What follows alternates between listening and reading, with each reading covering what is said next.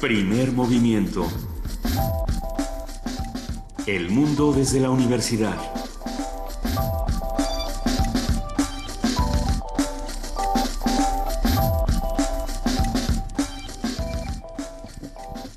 Muy, muy buenos días tengan todos ustedes.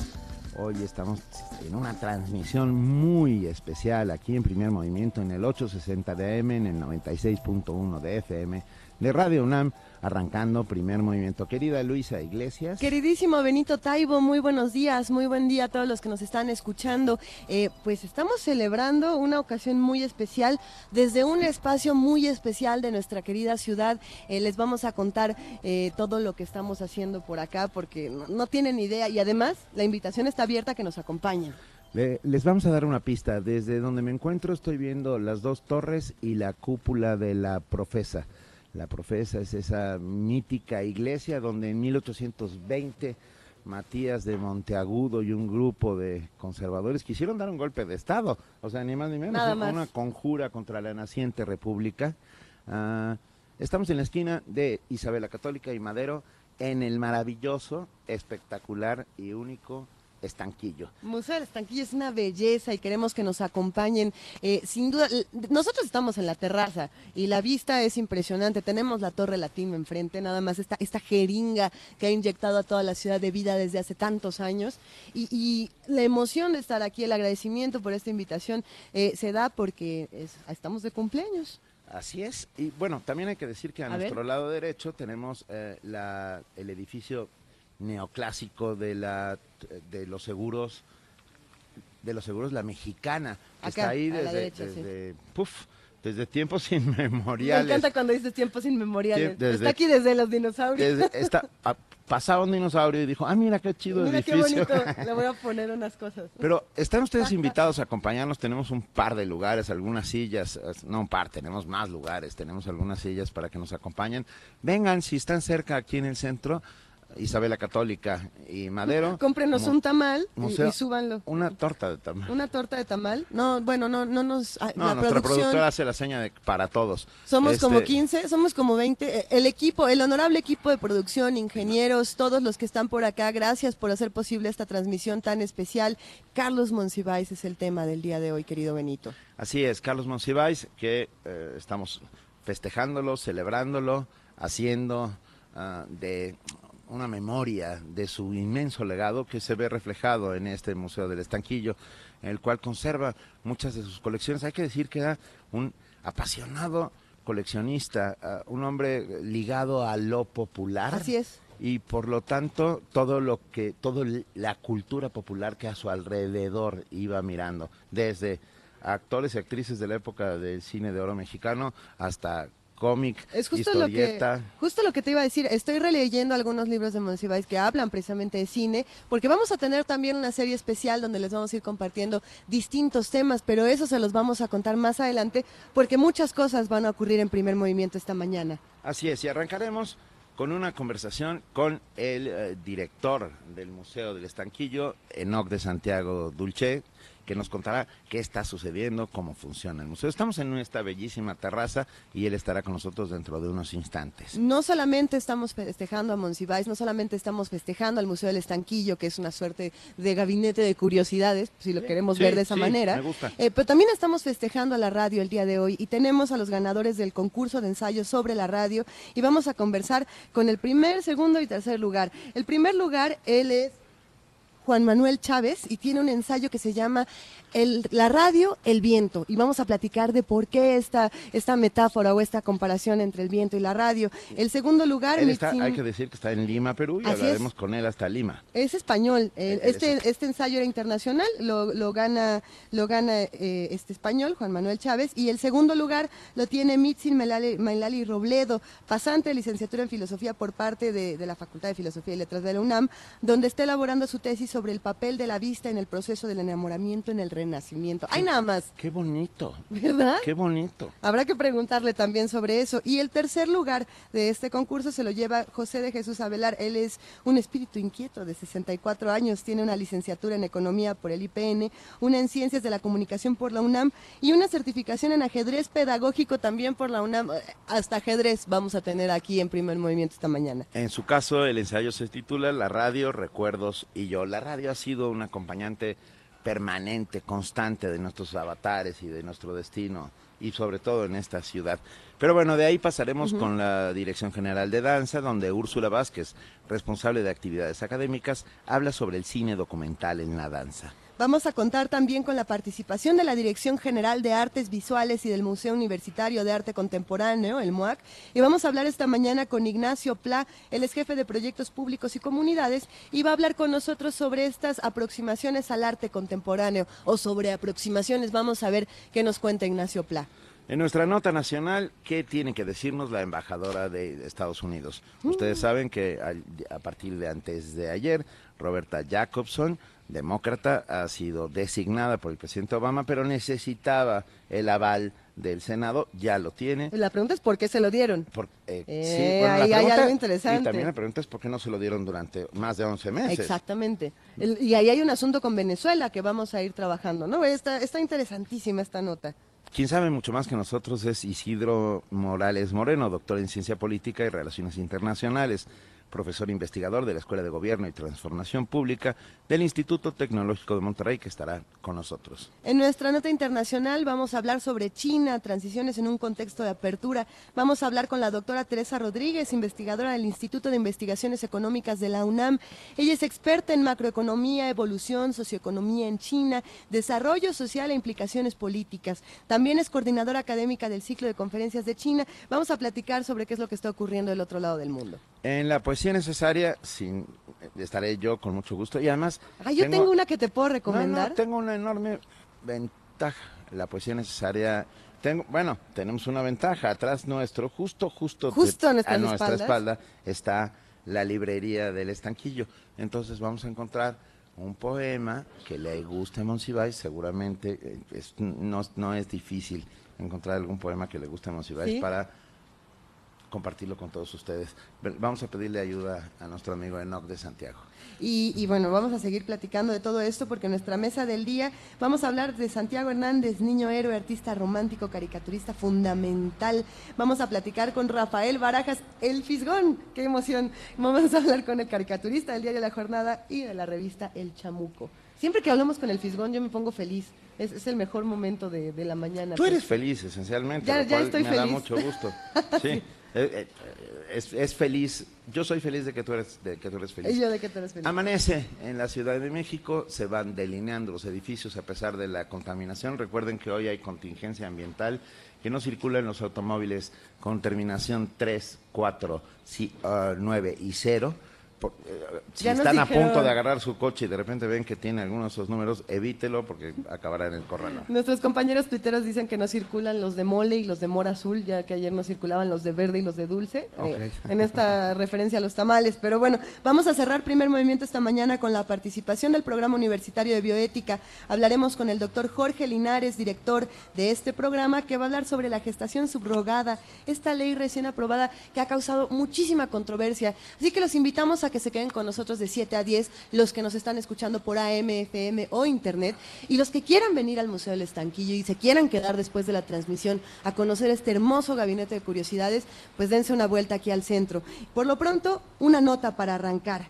Eh, vamos a hablar nada más y nada menos que de Carlos Monsiváis. Este 4 de, 4 de mayo recordamos el natalicio del escritor de Días de Guardar, Carlos Monsiváis. La información la tiene nuestra compañera Virginia Sánchez. La apuesta por la transformación política encuentra su mayor aliado en el campo de lo cultural. Si no se da la batalla cultural, se puede perder la batalla política.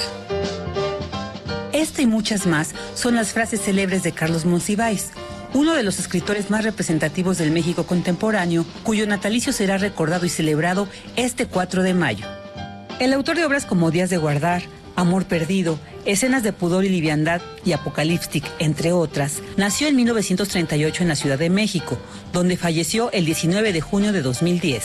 Fue un universitario de tiempo completo. Baste señalar que estudió en la Escuela Nacional de Economía y en la Facultad de Filosofía y Letras de la UNAM. La maestra Raquel Cerur, de la Facultad de Filosofía y Letras, explica a Radio UNAM por qué la obra de Monsiváis es referente de las letras hispanoamericanas.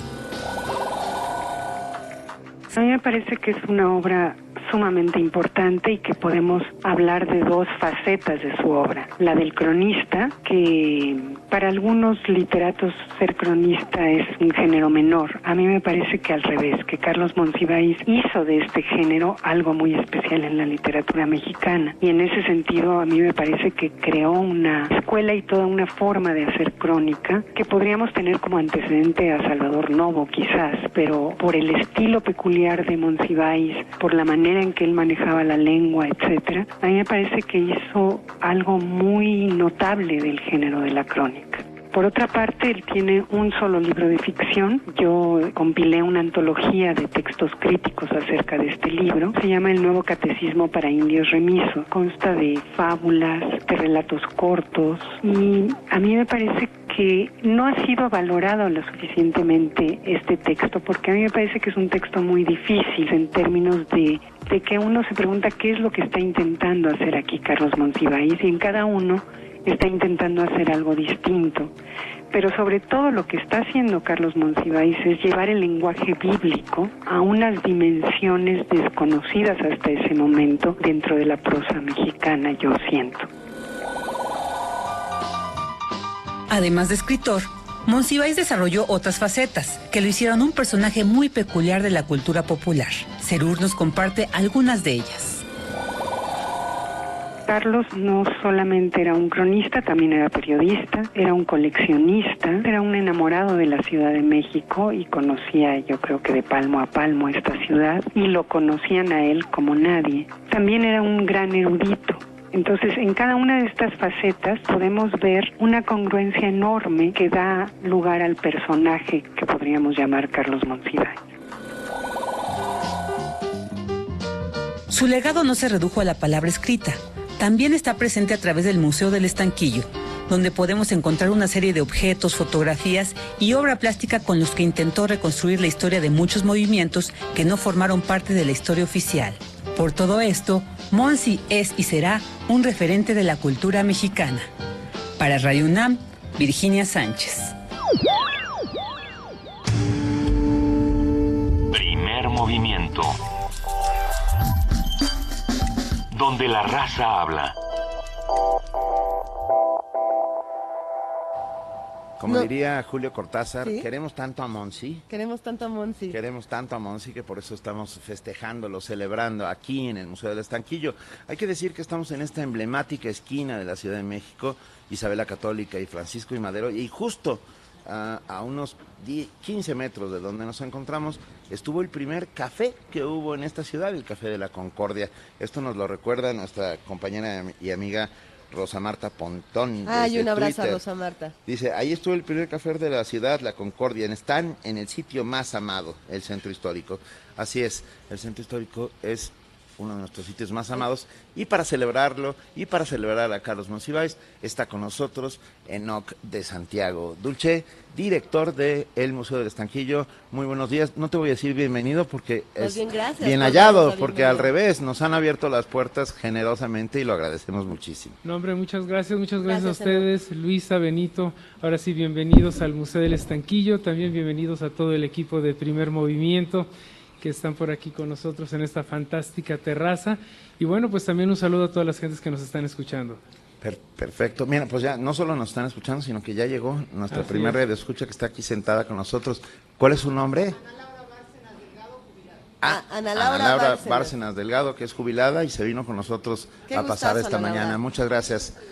Bienvenida. Hay mucho que decir de este espacio del, Museo del Estanquillo. Eh, una invitación no solamente a reconocer a, a Monsiváis y a reconocernos en su persona, sino también a encontrarnos con una cantidad impresionante de, cosas distintas, que era lo que hablábamos fuera del aire. ¿no? Este espacio eh, juega como un gabinete de curiosidades, presente con Estanquillo, porque hay tanto de dónde rascar para ir conociendo a un personaje tan importante para nuestro país. ¿no? Así es, mira, para todos aquellos que, que, no lo sepan, bueno, eh, Carlos Monsiváis, además de haber sido pues un extraordinario cronista, escritor, eh, eh, muy conocido obviamente por toda su obra escrita, por su obra literaria, bueno, pues fue también un apasionado del coleccionismo.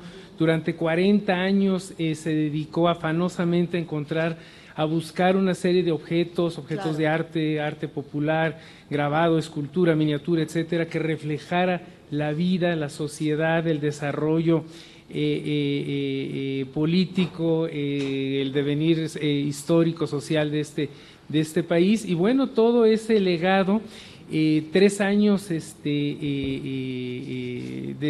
antes de que muriera, pues lo entrega al Museo del Estanquillo y se exhibe ahora en una serie de exposiciones temporales. Las exposiciones del Estanquillo van cambiando cada tres, cuatro, cinco meses y gracias a esto, pues bueno, pues hemos ido eh, eh, de 10 años que tiene abierto el museo, pues mostrando todo lo que él pudo, eh, digamos yo, atesorar durante los últimos años de su vida. maravilla. el arte de coleccionar es importante porque nunca sabemos qué colecciona la gente, ¿no? Yo creo que vale la pena lanzar esta pregunta a los que nos están escuchando y a los que vienen camino al estanquillo. ¿Qué coleccionan y por qué es importante coleccionar? A mí me llama la atención, por ejemplo, eh, corrígeme si me equivoco, Enoch, eh, una frase que tenía Monsiváis que decía, yo soy mi biblioteca y, mi, colección, mi biblioteca. Y mi biblioteca también. Era, era lo que decía. Así es, lo decía. Fíjate, eh, Carlos Monsiváis, al ser un cronista, pues obviamente iba ligando, además algo bien interesante, iba ligando todo todo lo que escribía, pues con una serie de objetos que iba recopilando en distintos sitios, muchas veces en bazares, tianguis de pulgas, en la lagunilla, en el bazar del ángel, etcétera, y gracias a eso logró reunir una colección que supera las 20 mil piezas. 20 mil piezas que son un verdadero estanquillo, como aquellos, aquellas tiendas eh, donde uno podía encontrar de todo, pues es igual el Museo del Estanquillo, uno puede encontrar miniaturas, puede encontrar partituras, grabado, luchadores, etcétera, una serie de objetos con los cuales el curador de nuestras colecciones, Rafael Barasca de Barajas El Fisgón, pues se divierte mucho y pues va dando forma pues, precisamente a las exposiciones que mostramos en este museo. Es como muy bien dijo Luisa al principio, esta suerte de gabinete de curiosidades del siglo XVIII, XIX, en la cual se reunía todo lo habido eh, y por haber en los confines del mundo para deleite de unos pocos. La gran joya que tiene el estanquillo es que es para todos los mexicanos. Para todos. Ah, el gobierno de la Ciudad de México es el depositario de este legado por tu conducto, querido Enoch, pero es de todos los mexicanos, ¿estamos de acuerdo? Así es, mira, el Museo del Estanquillo, eh, es importante mencionarlo, estamos cumpliendo en este 2016 10 años de haber eh, abierto al público. Hemos mostrado 36 exposiciones aquí en el edificio sede, el edificio de la Esmeralda, que es un edificio también con una historia bien importante, fue la joyería más importante de este país inaugurada pues a finales del siglo XIX. Y algo también que me gustaría comentarte, eh, Benito, se han eh, mostrado 28 exposiciones del estanquillo en otros sitios ah. distintos a nuestro edificio sede aquí en, en el centro de la, de la Ciudad de México. Entonces, bueno, pues este eh, eh, es un edificio efectivamente muy popular en donde todo el mundo se identifica, donde todo el mundo viene, aprende y se divierte. Un museo de la Ciudad de México, un museo eh, que es este pues mantenido, digamos, por dos fuentes principales, el gobierno de la ciudad, también con aportaciones de la Secretaría de Cultura Federal.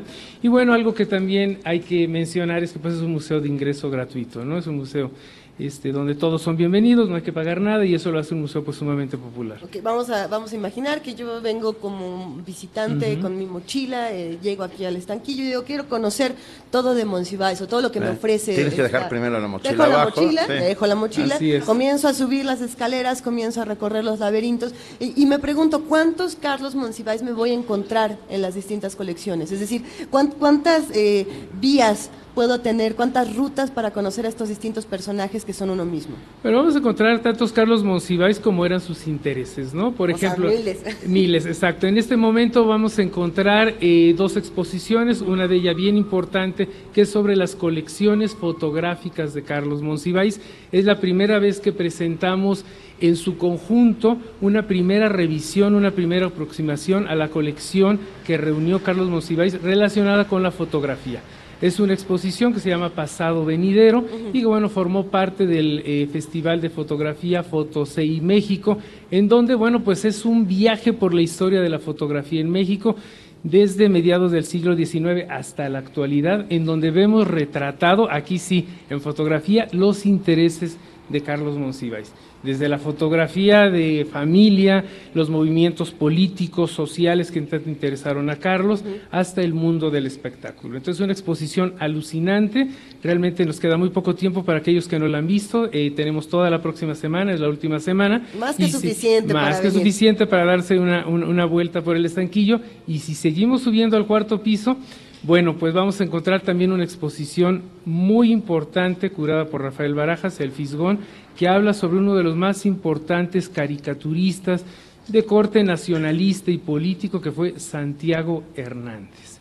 Entonces, bueno, es una exposición también eh, bien interesante que habla sobre este caricaturista que además fue niño héroe porque participó en la defensa del castillo de Chapultepec en la invasión eh, norteamericana. Y bueno, es el digamos, dibujante de grandes este, eh, eh, eh, retratos, como los retratos de los niños héroes, los que vemos en el bosque de Chapultepec son de su autoría, algunos otros como el de Miguel Hidalgo, José Ortiz de Domingos, que, eh, Domínguez que hemos visto en estos eh, libros de texto, pues son obra de Santiago Hernández, y bueno, pues es una manera de aproximarse también a uno de los grandes intereses de, de Carlos, que fue pues la caricatura, el cómic y la caricatura política. y la República. Así Porque es, si. Carlos era algo, era un republicano convencido. Por eso Totalmente. comencé yo esta conversación hablando de la profesa y de todos Así esos es. intentos por, Así es. por derrumbar a las repúblicas nacientes. Ah, Carlos Monsiváis era, desde mi punto de vista, mucho más que un cronista, un entomólogo, un- ese que disecciona insectos para saber de qué están construidos hasta en su más íntima parte. Eh, y un curioso. ah, y, para, y era el más curioso de todos. Y no solo eso, lo contaba con esa pluma envenenada que tenía. Y lo digo en el mejor de los sentidos, sentidos lo de la pluma envenenada, porque contaba el país ah, a través de sus ojos para deleite de todos. Necesitamos cronistas, necesitamos quien nos cuente el alrededor para poder entenderlo. Es un inmenso privilegio poder estar hoy, esta mañana, en el estanquillo. Gracias, Cuéntanos un poco del edificio. ¿Podemos saber algo más sobre el edificio? Claro que sí, miren, para todos aquellos que visiten el Museo del Estanquillo, además de los tesoros de Monsiváis que están este, exhibidos en las salas de exhibición, pues también vamos a admirar uno de los más emblemáticos y fantásticos eh, edificios del primer cuadro de esta ciudad. Es el edificio de la Esmeralda, que fue inaugurado en 1892 por Porfirio Díaz para albergar a la más elegante y exquisita joyería que en ese momento este, abría sus puertas en esta ciudad, es la joyería La Esmeralda, que era la que eh, fue la encargada prácticamente de surtir la gran mayoría de relojes monumentales que están en las fachadas de los edificios de esta, de esta ciudad. Esta eh, joyería funcionó muchos años hasta que después cierra sus puertas y tiene una serie de, de usos, eh, consultorios, despacho de abogado, de contadores, después fue un banco, hasta que finalmente fue una discoteca. La discoteca La Opulencia, que la verdad es que la deja, deja el edificio bastante, en bastante malas condiciones, para que posteriormente lo rescatara el gobierno entonces del Distrito Federal y comenzara la, eh, con apoyo del INA eh, la, la- la- la, eh, restauración del inmueble para albergar el Museo del Estanquillo, el cual se da gracias a la unión de tres organismos. Primero, la Ciudad de México. Segundo, la Fundación del Centro Histórico, que aporta recursos económicos para su reestructuración. Y tercero, el más importante, Carlos Monsiváis, quien hace 10 años entrega eh, para su custodia la, la, colección a este, a este museo, el cual abre el 23 de noviembre del 2006. Es decir, este año, el 23 de noviembre del 2016, tendremos una gran fiesta que será conmemorar los 10 años de vida del estanquillo. Invítenos, por favor, a transmitir otra vez desde aquí para el 23 de noviembre.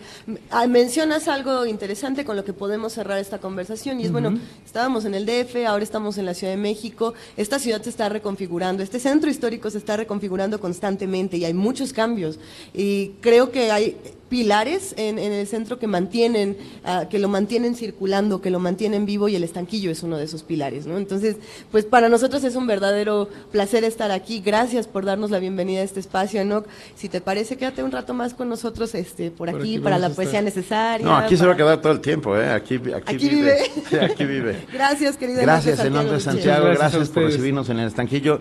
Eh, si están ustedes cerca, vengan, podemos vernos las caras en el mejor de los sentidos, saber quiénes somos, ah, porque la radio es esta cosa que sucede en el éter y que nos une a todos para hacer comunidad. Eso lo vamos a platicar después de la siguiente canción. Vamos a hablar de lo que significa la radio para, para algunos ensayistas, pero por lo pronto, música para niños, querido Benito. Sí, vamos a escuchar a 31 minutos con una cancioncita. Vamos a hacer un a ver, eh, tiene dedicatoria especial, porque estábamos platicando aquí los integrantes del primer movimiento. ¿Cuántos de aquí tienen hijos?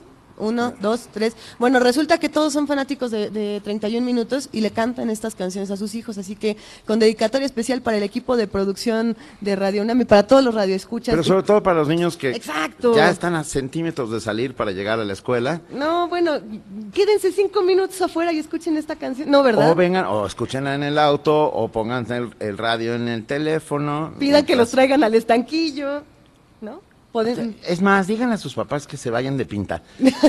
La, educación, que se vayan de pinta con ellos. Ah, bueno. Quiero ah, decir, irse de pinta con los papás. Es, yo lo hice alguna vez en mi vida y fue lo mejor que me pudo haber pasado. ¿Y sabes a dónde me llevó de pinta mi papá? ¿A dónde te llevó En vez de clase de matemáticas nos fuimos a la Cineteca Nacional y vimos cinco películas de los hermanos Marx, una tras otra. No, bueno, pero es que eso es otra, eh, fueron clases. Bueno, eso no se paga con nada. A ver, 31 minutos para todos los chavitos que están por ahí escuchándonos antes de irse a la escuela, que tengan un gran día, conozcan el estanquillo y por lo pronto mi muñeca me habló.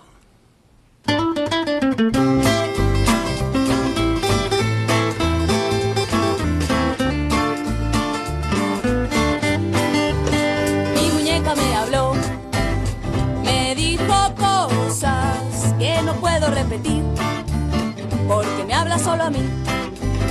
Mi muñeca me habló, me dijo cosas que no puedo repetir, porque me habla solo a mí.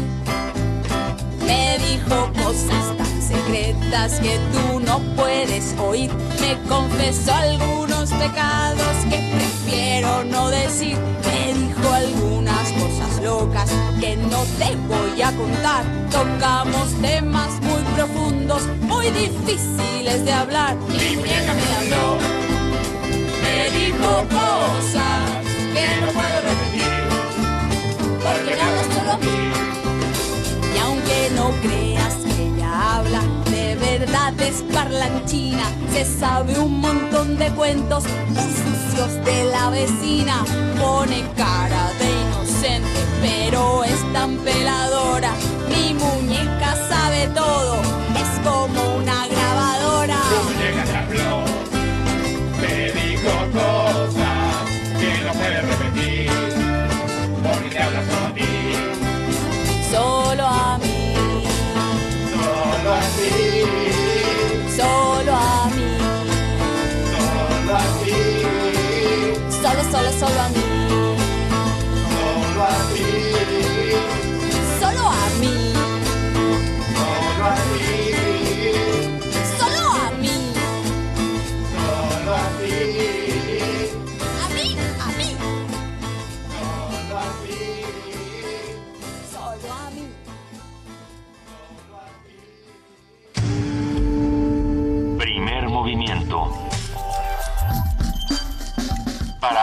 El día.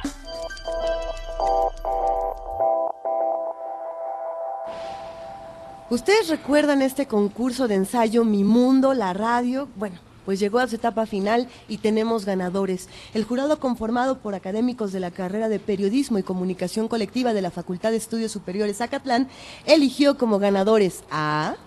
Ahí les va. Juan Manuel Chávez como primer lugar por su trabajo La Radio, El Viento. El segundo lugar lo obtuvo Mitzin Meyali Robledo Rodríguez por su trabajo Sonido, Combustible de la Imaginación. Y el tercer lugar fue para José de Jesús Abelar Alférez por su trabajo La Radio, Recuerdos y Yo.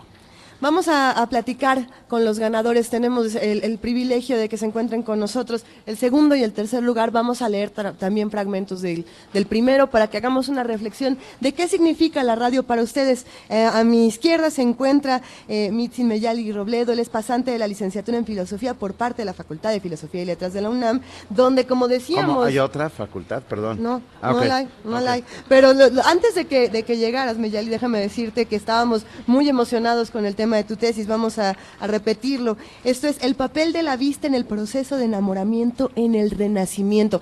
Hay nada más. Eh, Es que de ahí podemos tener una discusión entera que será para otra mesa de conversación. Bienvenido, qué placer que estés con nosotros. Gracias.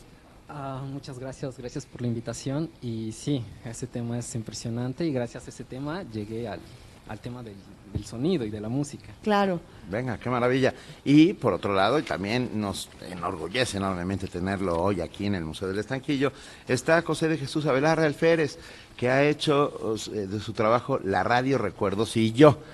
Bienvenido. Con el micrófono. Vamos a, vamos a acercarle el micrófono perfecto. Eh, tenemos aquí los ensayos y si me permiten me gustaría compartir algunos fragmentos para que los que nos están escuchando y los que se están acercando al museo no- nos digan también qué les parece y qué reflexiones hay en torno al papel de la radio y a lo que significa para ustedes. Eh, aquí en mis manos tengo Sonido Combustible de la Imaginación. ¿ok? Va- vamos a leer un fragmento y dice... Los sabios renacentistas creían que para preservar la buena salud del alma y para evitar los peligros de la melancolía era necesario alimentarse bien, tomar el aire bajo el sol, pero sobre todo escuchar música. Pensaban que si los vapores que exhalan los alimentos eran benéficos para nosotros, con mayor razón la música, esencialmente incorpórea, era la mejor manera de nutrir el espíritu, también incorpóreo. Música era para ellos todo sonido cuya armonía, ritmo o melodía fueran gratos para el alma. Una risa, un poema, el timbre de un joven muchacho al hablar, todos ellos eran música. Y bien, ¿qué tiene que ver todo esto con la imagen de T-Mobile?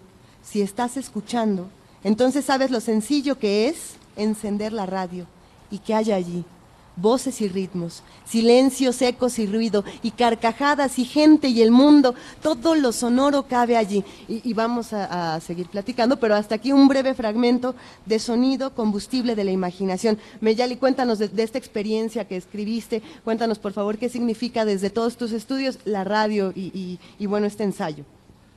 Ah, bueno, es un poco eh, muy extraño porque no tiene mucho que yo comencé a escuchar radio. eh, tendrá más allá de un año y medio y llegué a Radio UNAM, por, por suerte. eh, y estaba Dichoso. estancado. No Como no hay otra facultad, tampoco hay otra radio. es, es lo que pienso, seguramente. Ah, y pues nada, estaba pasando malos momentos y, y justamente me pasaba esto que, que- que escribo en la radio. O sea, en los momentos más tenebrosos, de pronto era tan sencillo prender la radio y escuchar gente hablando, escuchar gente que allá afuera te ayudaba a perder Claro. esas barreras, esas paredes que físicamente están frente de ti, pero que puedes cerrar los ojos, eh, afinar el oído y de pronto eh, se abre un mundo, un mundo fuera. Entonces eso es prácticamente lo que, lo que quise mostrar en, en el ensayo y claro, eh, un poco de mis estudios están plasmados allí. Ah, qué, qué bonito lo, lo que dices, me, me parece interesantísimo. Y el hecho de que no... de- debe ser muy sorprendente, ¿no? Alguien que no escuche radio, que de repente entre a ese mundo y descubra las inmensas posibilidades que tiene, eh, cambia tu percepción de las cosas. Y además es una suerte de, de acompañante, de lazarillo, ¿no? Que va contigo, de lazarillo o de cómplice, no, no estoy seguro. ¿Tú cómo lo ves? Yo creo que de cómplice. Más cómplice, sí, sí, sí, sí, sí, sí. Lo, lo que me llama mucho la atención, Meyali, es que no escuchabas radio, llegas a la radio y bueno, es, es este acompañante, pero los que escuchan radio durante toda su vida, como es el caso de José Jesús Alve- Avelar, tienen una relación con la radio eh, diferente. Eh, además de ser el cómplice, a veces es la mamá que te regaña, a veces es el amigo que se volteó y te dijo, pues ¿sabes qué querías esta canción? Pues ahora no. Eh, hay, una relación con la radio donde a veces hasta le gritas al aparato, ¿no? Al- estás diciendo, pero es que eso no era lo que yo quería eh, que me dijeras el día de hoy, ¿no? Tiene, uno discute con la radio, hasta con la misma música. Tenemos el, el fragmento para platicar con José de Jesús. Sí, tenemos un fragmento de su, de su ensayo La radio, recuerdos y yo. Tardes en casa, mamá preparando la merienda, siempre nos sorprendía con algún antojito. Mis hermanos y yo haciendo la tarea, supervisados a distancia por nuestra madre. De fondo y a volumen bajo se apreciaba la música. Todos en la recta final, listos para guardar cuadernos en mochilas y disponernos a degustar. ¿Qué digo? A devorar lo que estaba en la mesa. Llegó el momento. Nos disputamos el pan dulce para el chocolate. Cada uno chupeteaba el elegido. Era el ritual para apartar nuestra pieza favorita. La instrucción de mamá era clara. Coman y callen. Después de- eso, eso también me lo decían a mí. ¿eh? Coman y callen. Sí.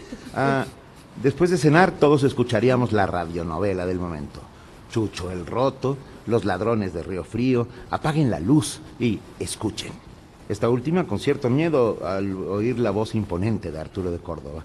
Por supuesto, no faltaba deleitarnos con Cricri y el grillito cantor, toda una delicia. Habiéndose cumplido el ritual diario, lo siguiente era lavarse los dientes y manos, alistar la ropa del día siguiente y todos a las camitas. Ah, la radio estuvo en tu vida siempre Y sigue en la vida. y sigue en tu vida. Ahora con Radio UNAM. Venga, estamos muy contentos.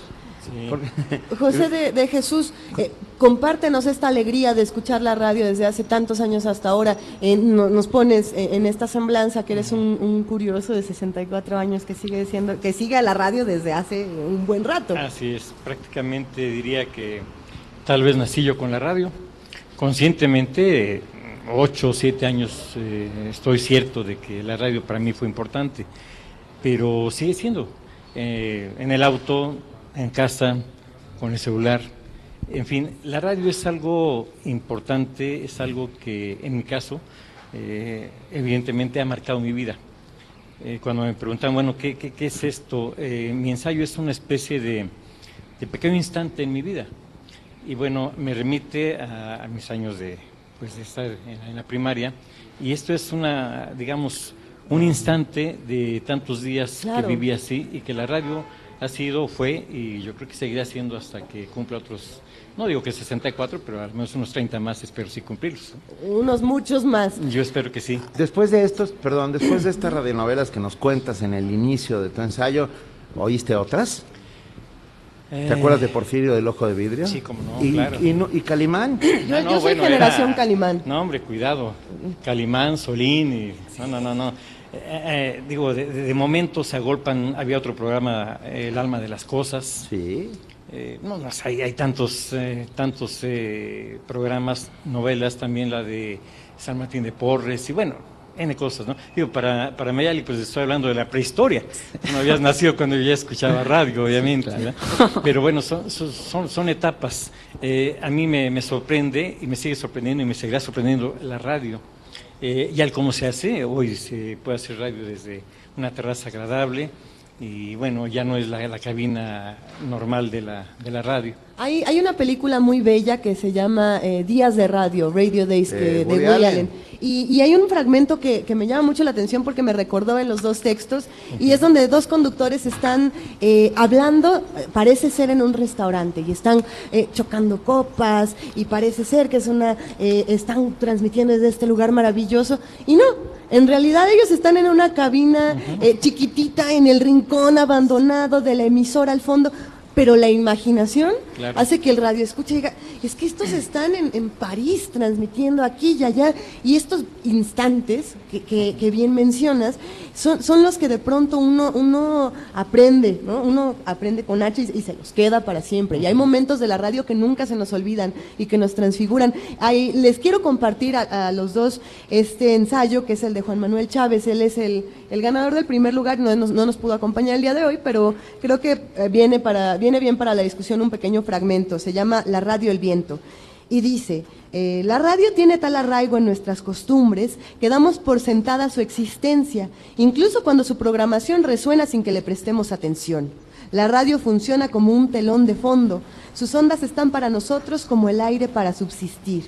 A su vez, deja en su oyente la sensación de lo efímero. Lo que se dice en la radio generalmente se esfuma como el viento.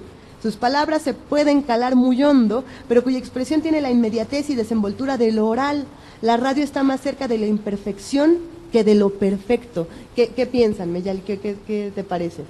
Ay, me, me, quedé perdido en la analogía con, con, esta necesidad del viento y la radio. Yo, yo tengo un punto, perdón. Sí. Claro. Ah, porque eh, las palabras que se pierden en el viento por medio de la radio no siempre es así. Todos recordamos, y es una suerte de cicatriz imborrable, las últimas palabras de Salvador Allende el 11 de septiembre de 1973, dichas por radio, que Por se quedaron para siempre y que se convirtieron en un hito, un ícono y, una, y, un, y un canto de batalla, pues, ¿no? Me, me gustaría eh, preguntar entonces en ese caso para José de Jesús, ¿cuál es el momento que más recuerdas de la radio, el que no se te borró? Y ahorita vamos de uno en uno viendo cuál es el que se nos quedó para siempre. Caramba, son, son muchos, son muchos. Yo creo que uno, uno que, que marcó parte de mi vida también como estudiante fue cuando el, por primera ocasión el, el hombre pisa la luna. Ah, Y bueno, en ese momento yo tam- también estaba en la, en la escuela y, y claro, la, la- la radio propicia la imaginación 100%, porque bien lo, lo decías, en un rincón se puede reproducir un, un escenario mágico y las personas, los radioescuchas, en cualquier punto del planeta, porque hoy día pues llega a, a cualquier rincón, uno imagina perfectamente eso y, y lo puede uno vivir, sentir prácticamente. Creo que la, la- la radio, por eso comentaba al principio, decía a, a Paco Taibo, es, eh, eh, es eh, trascendente en la vida de las personas. Tal vez eh, Meyali, que tiene poco tiempo, como él dice, de, de, de radio escucha, eh, una vez que te sumerges a la radio es, es fantástico, ya sea que escuches música, un programa, una narración X, te, te, te lleva, te, te, te transporta en, en el tiempo y es uno parte de, de- de- de ese escenario, sea un individuo, sea incluso hasta un objeto, se, se, se perciben la- las cosas. Creo que, que la radio es ante todo una, una vibración importante que nos, que nos llega, al menos ese es el, en mi caso. Meyali. Y- en el poco tiempo que llevas escuchando radio, Mm, para mí ha sido impresionante. eh, es decir, eh, después de salir de ese, por, por decirlo así, estancamiento, ese pequeño, eh, ese pequeño bache, escuchar radio se volvió eh, ciertamente un placer. Es decir, ah, no solamente toda la programación que podemos encontrar en Radio UNAM, sino que es tan variada, o sea, nutre tanto el alma, de veras que la nutre, y como, como, él lo, como este José lo decía muy bien, o sea, no hay- pienso yo, especialmente con este tema que trabajo de, de la imagen, etcétera, que efectivamente es muy curioso cómo, cómo el sonido eh, es, el que más, eh, más imágenes crea en nosotros, es en el que de veras podemos cerrar los ojos y decir, órale, eh, hay que echar a andar la imaginación, a ver qué imágenes saca, a ver qué imágenes eh, logramos elaborar a partir de esto, y eso realmente es maravilloso, porque justamente eh, nos enseña que no hay barreras, es decir, eh, que, que podemos llegar más allá con un sonido, con una idea que, que en la radio totalmente abundan y están presentes. Y, Claro. Yo, perdón, pero no soporto la tentación. Benito, por favor. 19 de septiembre de 1985, Jacobo Saludowski narrando, eh, creo que es una de las mejores crónicas de la historia de la radio, Por narrando por supuesto. radio porque no había televisión, narrando lo que iba viendo en una ciudad destruida por el terremoto. Ah, ese momento es, es, es fantástico y sin duda un hito en la historia de la radio. Podemos decir muchas cosas de Saludowski, pero era un gran reportero. No, y esa Sin transmisión es inolvidable.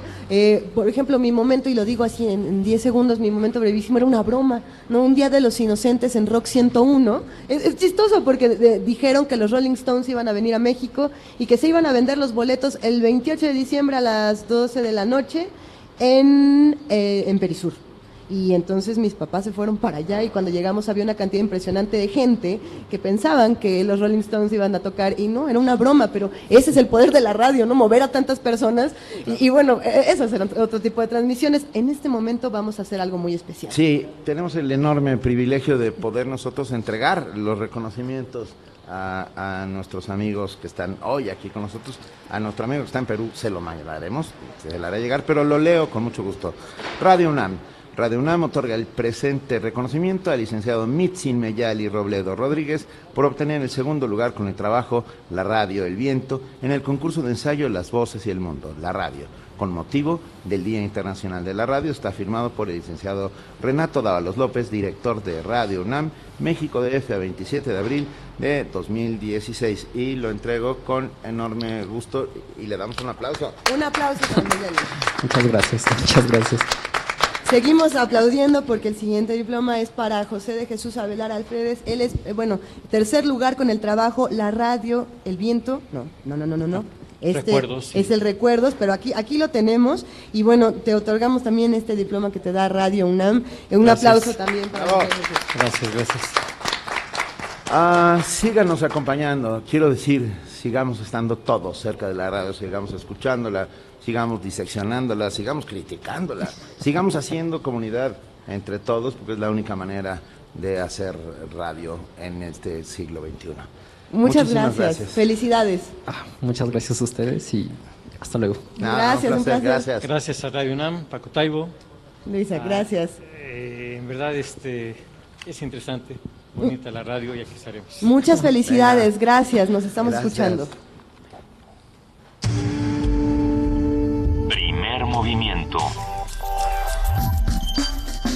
Donde la raza habla. Son las 7 de la mañana con 49 minutos. Estamos transmitiendo en vivo desde el Museo del Estanquillo y tenemos mucho de qué hablar todavía. En este momento vamos a comunicarnos con nuestros amigos de la Dirección General de Danza de la UNAM. Ya se encuentra en la línea Úrsula Vázquez, responsable de actividades académicas. Úrsula, ¿cómo estás? Buenos días. Buenos días, Luisa, ¿cómo están? Gracias por la, por la invitación. Oye, te oyes aquí cerquitita. y no- ¿eh? No, andamos eh, en tránsito para la oficina. Bueno. Con cuidado, con, cuidado. Cuéntanos, por favor, Úrsula Vázquez, este cine documental en la danza, ¿cómo va? Mira, el fin de semana pasado tuvimos la oportunidad de eh, ver un documental sobre Gloria Contreras, eh, dirigido por eh, Julián Hernández. Y también eh, la eh, oportunidad de platicar con él y de convivir ahí con él en, en una de las salas de cine ahí del Centro Cultural. Me pareció muy interesante que el público Que asistió, pues tenía esta, curiosidad de conocer más sobre esta emblemática mujer, Gloria Contreras. Y de ahí fue que, eh, platicando con la maestra Clen, directora de danza de la UNAM, pues que quisimos platicar un poco, porque me resulta bastante interesante ver cómo un cineasta siempre quiere retratar toda eh, esa vida que hay antes de que suba el telón y de que escuchemos esa frase de tercera llamada, comenzamos, qué es lo que pasa atrás. Y no para um, decirle al espectador, eh, romper con la magia que puede tener eh, una función en un teatro, sino para que el espectador conozca un poquito más sobre esta vida que hay atrás, todo este eh, conflictos que puede haber o cómo se van desarrollando las coreografías para que él la pueda ver, ¿no? Claro. Desde- a, a partir de esta tercera llamada. A mí me llama mucho la atención, Úrsula, pensar en las historias dentro de las historias. Es decir, la danza tiene su propio lenguaje y cuenta una historia en particular. De la misma manera lo hace el cine y, desde otra perspectiva lo hace el documental. Es decir, estamos contando muchas historias de una misma historia y pensar en la maestra Gloria Contreras pues eh, despierta muchos intereses, ¿no? Y despierta muchas maneras eh, de, de construir a un personaje como ella, un personaje tan importante para la danza. ¿Qué piensas? Sí, eh, efectivamente, eh, siempre queremos conocer más de personajes como es, eh, en este caso, la maestra Gloria Contreras, de saber cuál es su sentir, de saber cuáles sus experiencias en la vida, sus nostalgias, sus amores, sus desamores, porque entonces ahí ya vamos a entender un poquito más su obra coreográfica. Entonces, gracias al- a los cineastas, podemos conocer un poquito más. Claro. A mí me ha tocado, por ejemplo, convivir eh, siempre como tras bambalinas y es muy interesante estar durante una función tras bambalinas o entre piernas y toda esa concentración que tiene el bailarín eh, antes de que cinco minutos antes de que él pueda entrar a hacer su participación en Sí. el escenario y todo lo que está pasando atrás, el- los tramoyas, todos los técnicos, los iluminadores, los sonidistas, todo ese tráfico que hay allá atrás de una manera tan silenciosa y el cineasta tiene como esta sensibilidad de podernos mostrar, ¿no? Toda esta vida.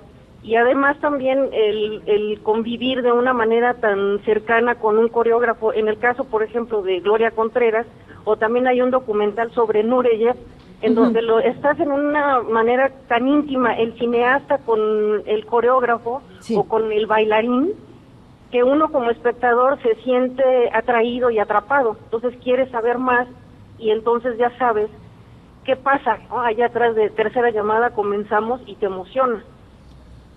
Ah, el, ah, el cine sí. y la danza han estado ligados de muchísimas maneras desde hace muchos años. Carlos Saura ha dedicado gran parte de su vida a, a poner en la pantalla eh, el- el- a la danza y nos da muchísimo gusto tenerte esta mañana con nosotros y platicar un poco sobre el cine y la danza. Te lo agradecemos enormemente, Úrsula Vázquez, responsable de actividades académicas de la Dirección General de Danza. Y recordaros como siempre que la danza es un derecho.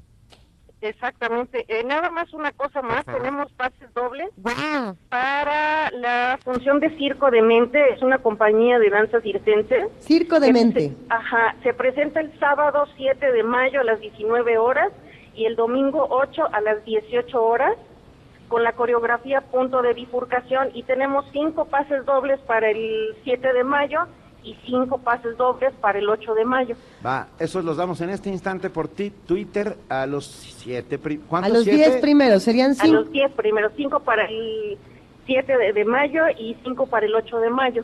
¿Qué te parece, Úrsula, si hacemos lo siguiente? Los que se quieran ir al 7 de mayo a las 5 de la tarde, eh, que nos manden a Twitter, que nos escriban en Twitter con el hashtag Quiero Circo de Mente. Y los que quieran irse al domingo 8 de mayo a las 6 de la tarde, que nos escriban a Facebook, en el muro de Facebook con su nombre completo, y que también nos digan Quiero Circo de Mente y ya con eso están ahí. Me parece muy bien. Gracias por el regalo tan generoso. Te mandamos un enorme abrazo, Úrsula. Gracias, Benito. Gracias, Luisa. Gracias, muchas gracias. Hasta luego. Hasta luego. Y nosotros desde aquí, el Centro Histórico, mandamos nuestra señal hasta Adolfo Prieto 133, Radio UNAM, para un corte. Primer movimiento. Para afinar el día.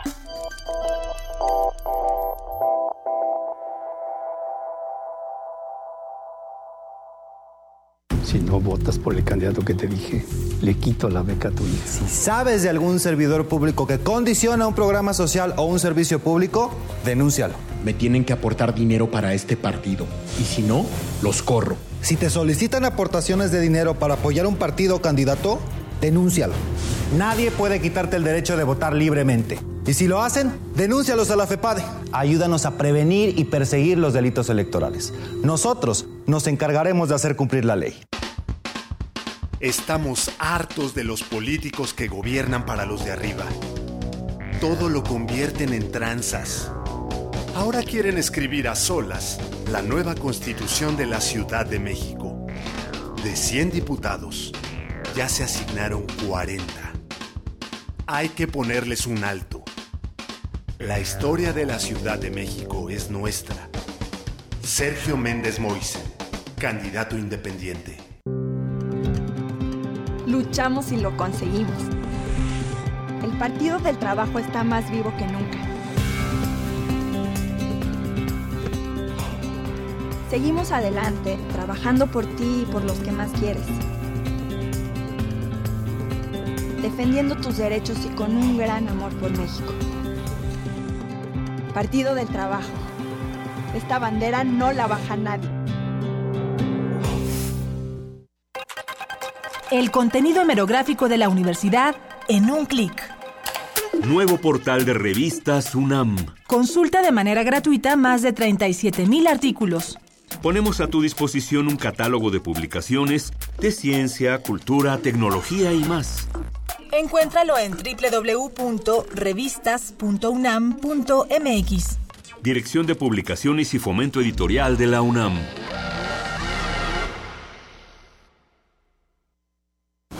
Se equivocan los que piensan que con discursos mueven a México. Los que movemos a México somos los ciudadanos, los que sabemos que el esfuerzo es el mejor homenaje para los nuestros, los que llevamos a México en el rostro con orgullo. Hemos ido ganando fuerzas, tomando terreno. Nuestra participación es la solución. Atreverse el progreso, nuestra decisión. Estamos listos, estamos haciendo la diferencia. El cambio es tuyo, es contigo. Atrévete. PRD. Vivir atrapados en una ciudad de corrupción, transporte público humillante, baches, bloqueos e impunidad no es vivir. Libérate del ambulantaje y de la inseguridad. Libérate de los espacios públicos degradados. Libérate de la contaminación y libérate como peatón. Para que la constitución de la Ciudad de México no quede en manos de los políticos de siempre. Este 5 de junio, ponle corazón turquesa. Y libérate. Vota Nueva Alianza.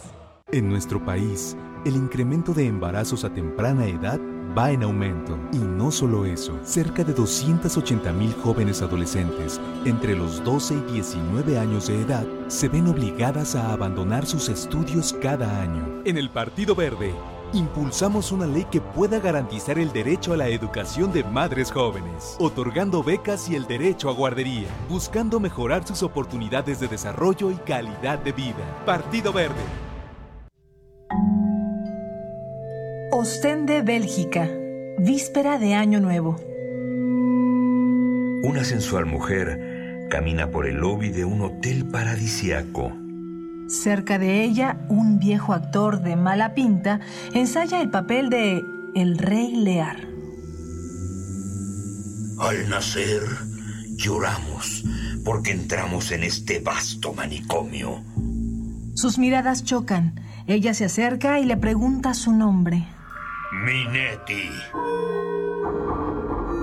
Descubre el final de la trama en una obra de teatro acerca de los límites entre la fantasía y la realidad. Minetti, obra de teatro original de Thomas Bernhard.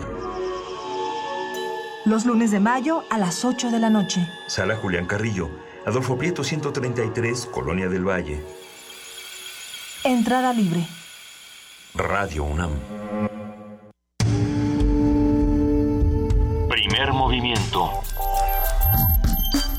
Información azul y oro.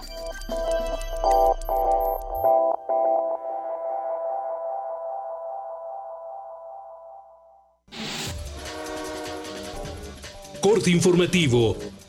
La UNAM y el Instituto Tecnológico de Estudios Superiores de Monterrey firmaron un convenio para colaborar en actividades académicas, culturales y de investigación en materia de energía, salud, educación y tecnologías de la información y comunicación. Habla Enrique Graue, rector de nuestra casa de estudios. Y tendremos que seguir creciendo, porque en el fondo el panorama del país de la educación es lo que nos exige las instituciones de educación superior. Con una tercera parte de los jóvenes de este país sin edad de estudiar, nivel superior, tenemos un campo larguísimo por, por nuevas formas de enseñar y de educar que tendremos que ir como país. Un grupo de alumnos de la Facultad de Arquitectura ganó el primer concurso del Festival Flores y Jardines México 2016, organizado por el gobierno capitalino. Los universitarios diseñaron bloques de concreto en los que se plantaron más de 2.000 plantas. El jurado destacó la innovación y sencillez del proyecto. Miguel Ángel Mancera, jefe de gobierno de la Ciudad de México, adelantó que busca establecer un acuerdo con empresas globales ubicadas en la capital para colocar filtros en sus flotas vehiculares a fin de reducir las emisiones contaminantes. Anunció que la próxima semana presentará una aplicación móvil para conocer dónde es que se generan los mayores niveles de contaminación. Que voy a poner a disposición de toda la ciudadanía en donde podrás eh, diferenciar zona, Ciudad de México, zona metropolitana, cada una de las estaciones, cuáles son los pronósticos, cuál es el estado actual, incluso por delegación, para que la gente esté enterada de cómo está su calidad del aire en cada lugar en donde esté. La Dirección de Monitoreo Atmosférico del Valle de México informó que de los 123 días transcurridos de este año, solo 18 han sido limpios. La dependencia señaló que durante ese periodo se han decretado tres contingencias fase 1 y cuatro precontingencias ambientales. La Secretaría de Movilidad de la Ciudad de México y la empresa Uber acordaron que durante la contingencia ambiental no habrá tarifa dinámica sino variable. El objetivo es que no existan cobros excesivos por los servicios de transporte. El presidente Enrique Peña Nieto instaló el Sistema Nacional para Personas con Discapacidad. Se busca generar políticas públicas para la inclusión de este sector. Alejandra Haas, presidenta del Consejo Nacional para Prevenir la Discriminación con APRED, afirmó que con esta acción se dignifica este segmento de la sociedad. Esta convención dignifica alrededor del 10% de la población mundial como sujetos de derechos. Prohíbe todo tipo de discriminación y particularmente obliga a los estados a cambiar el enfoque asistencialista y basado en el modelo médico con el que tradicionalmente se había tratado a las personas con discapacidad por un modelo social donde se traslada la idea de discapacidad de la persona a las barreras que enfrentan y que impiden su plena y efectiva inclusión. Por su parte, Mercedes Juan, directora general del Consejo Nacional para el Desarrollo y la Inclusión de las Personas con Discapacidad, señaló que el objetivo es generar oportunidades e igualdad entre todos los mexicanos. En el futuro, la discapacidad será motivo de atención aún mayor, pues su prevalencia está aumentando como consecuencia de los cambios demográficos y epidemiológicos, el envejecimiento de la población y el aumento mundial de las enfermedades crónicas no transmisibles. Malio Fabio Beltrones, presidente nacional del PRI, aseguró que el PAN y PRD buscan alianzas con fines electoreros y para sobrevivir en 2018. En entrevista con el Universal, dijo que Andrés Manuel López Obrador y Ricardo Anaya, presidente de Morena y el PAN respectivamente, han burlado la ley para promocionar su imagen. Ban Ki-moon, secretario general de la ONU, condenó los crecientes ataques y amenazas a las instalaciones y personal médico en escenarios de conflicto a nivel mundial. Hasta aquí el reporte, en una hora más información.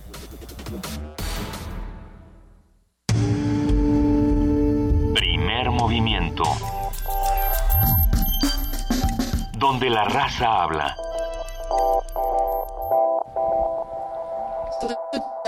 Con cuatro minutos estamos en vivo transmitiendo desde el Museo del Estanquillo, celebrando a Carlos Monsiváis, invitando a todos a que se acerquen a este espacio, pueden venir a la transmisión y acompañarnos, traernos una torta de tamal, traernos un cafecito. Verde, de favor. verde, verde que te quiero verde como la, como la librería Educal que está aquí atrás de nosotros. Que por cierto, mil gracias a los amigos de Educal que nos han dado unos libros para regalar y en este instante vamos a dar el primero a nuestra amiga Radio Escucha, Laura, Ana Laura Bárcenas, y le vamos a dar la idea de nuestro patrimonio histórico y cultural de Pablo Escalante Gonzalvo, coordinador. ¡Wow! con mucho gusto por, por, haber, por venir a acompañarnos, ¿no? Hombre, bienvenida. También le regalamos un disco del programa Coral Universitario de la UNAM, Por mi raza cantará el espíritu. Gracias por acompañarnos. gracias. No, hombre, eh, un placer. Y gracias a todos los que están haciendo ahí comunidad. Tenemos eh, mensajes, de hecho nos han escrito. Montones de mensajes, a ver. Por aquí tenemos algunos. A ver, Co Coriaquía nos dice, buen día, mi, es que no, a ver, a ver, ¿qué dice? Dice, mis actividades no me permitieron ir, pero aquí estoy con mucho interés. Buena sesión. Eh, muchas gracias. Recuerden que nos pueden escuchar por el 96.1 de FM, el 80, 860 de AM y por www.radiounam.unam.mx. Eh, aquí, por ejemplo, Oscar Pellicer, recordando transmisiones, nos dice, no olvidemos el programa diario de la tremenda corte. ¿no? Y Manuel Defis dice, radio en los deportes, era genial escuchar al mago Septién, sí. Canel en béisbol o al rápido Esquivel, González de Escopeta en el fútbol hay una leyenda urbana que cuenta que el Rápido Esquivel transmitió un partido falso desde las grandes ligas, quiero decir que estaba en Nueva York y nunca llegó al estadio. Entonces estaba desde su hotel escuchándolo cuando se fue la radio. Y entonces siguió narrando el partido y, y parece ser que fue muy cercano a lo que sucedió en la realidad. Eso, esa magia solo sucede. Es una de mis historias favoritas, esta que cuentas, Es una de mis historias favoritas. Muy rápidamente, eh, ¿quién más? Vale la pena, ah, Manuel Defis también nos dice, vale la pena recordar las radionovelas producidas por Radio Educación. Hicieron una maravillosa del Quijote. Tienes toda la razón. De verdad, gracias, gracias, gracias a todos que hacen comunidad. Mayra Elizondo dice, y cuando nos sentimos tristes porque ni nos mencionan ni sentimos que no les importamos. Mayra. Vente al estanquillo. no solo nos importan, sino, sino que sin ustedes no estaríamos aquí, pues, o sea hacemos comunidad todos juntos y gracias a eso estamos aquí presentes en la radio. Hay que decirlo, nosotros conocemos la vida de nuestros queridos radioescuchas, nos han tocado sus rompimientos amorosos, sus tragedias, sus, celebraciones y queremos... Día les contaremos las nuestras. ya les, les, platicaremos, pero como queremos tanto a nuestros queridos radioescuchas, van de regalo estos ocho discos del programa Coral Universitario. Por un lado, a los, a los cuatro que vengan a vernos, a los cuatro primeros que lleguen aquí al Museo del Estanquillo, se llevan su disco y Y también damos cuatro por redes sociales para los que nos escuchan. Eh, dos por Facebook en el muro con su nombre y dos por Twitter también con su nombre con el hashtag Coro UNAM. Ya con eso se llevan estos ocho discos del programa Coral Universitario. Por lo pronto nosotros todavía tenemos cosas de que discutir aquí en Primer Movimiento. Se avecina la participación de la Dirección General de Artes Visuales y del Museo Universitario de Arte Contemporáneo, el MUAC. Ya se encuentra en la línea Ignacio Pla, el ex jefe de proyectos públicos y comunidades. Buenos días, Ignacio Pla, ¿cómo estás? Buenos días, Luisa, ¿cómo estás? ¿Cómo estás, Benito? Muchas gracias por recibirnos otra vez. Ah, un inmenso placer. Muy contentos de hablar con ustedes. Un inmenso placer como siempre, Ignacio. Aproximaciones al arte contemporáneo. ¿Qué, qué quiere decir exactamente eso, Ignacio?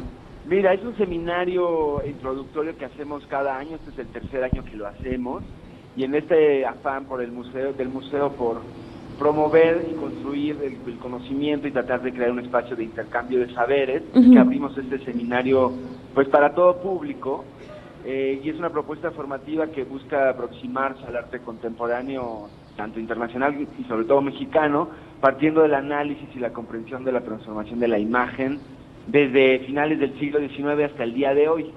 Se analizan los contextos intelectuales, filosóficos, políticos, económicos, culturales y sociales en los que se ha gestado el proceso. Se invitan a creadores, artistas eh, y académicos reconocidos a hablar de la trayectoria y la experiencia digamos, que se ha abarcado la crisis de la representación, las vanguardias, las no vanguardias y toda la situación del eh, arte de los 60, la, aparición de los colectivos, de los grupos y todo lo que está sucediendo en el contexto actual, hasta las, el mercado del arte y cómo funcionan las instituciones.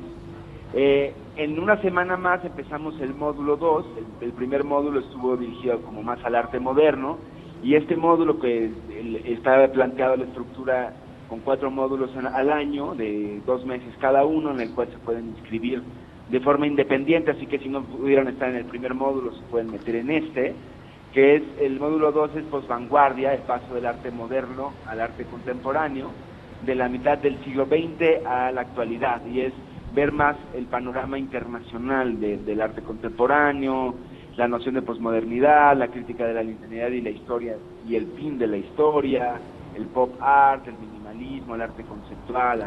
Oye, a ver, espera, espera. ¿El fin de la historia que preconizaba Francis Fukuyama sucedió en el arte? Pues fue un, eh, digamos, un parámetro teórico importante y que generó también un discurso sobre el arte postmoderno y todas las, digamos, lo que vino después hacia la crisis de, sí de la historia, pero también de la crisis de la representación en el arte. O sea, fue como asociado un momento importante en este, en esto, ¿no? Entonces, de alguna forma es que eh, hubo muchas transformaciones en la práctica y en la teoría artística. ¿Cuándo, ¿cuándo, arrancamos?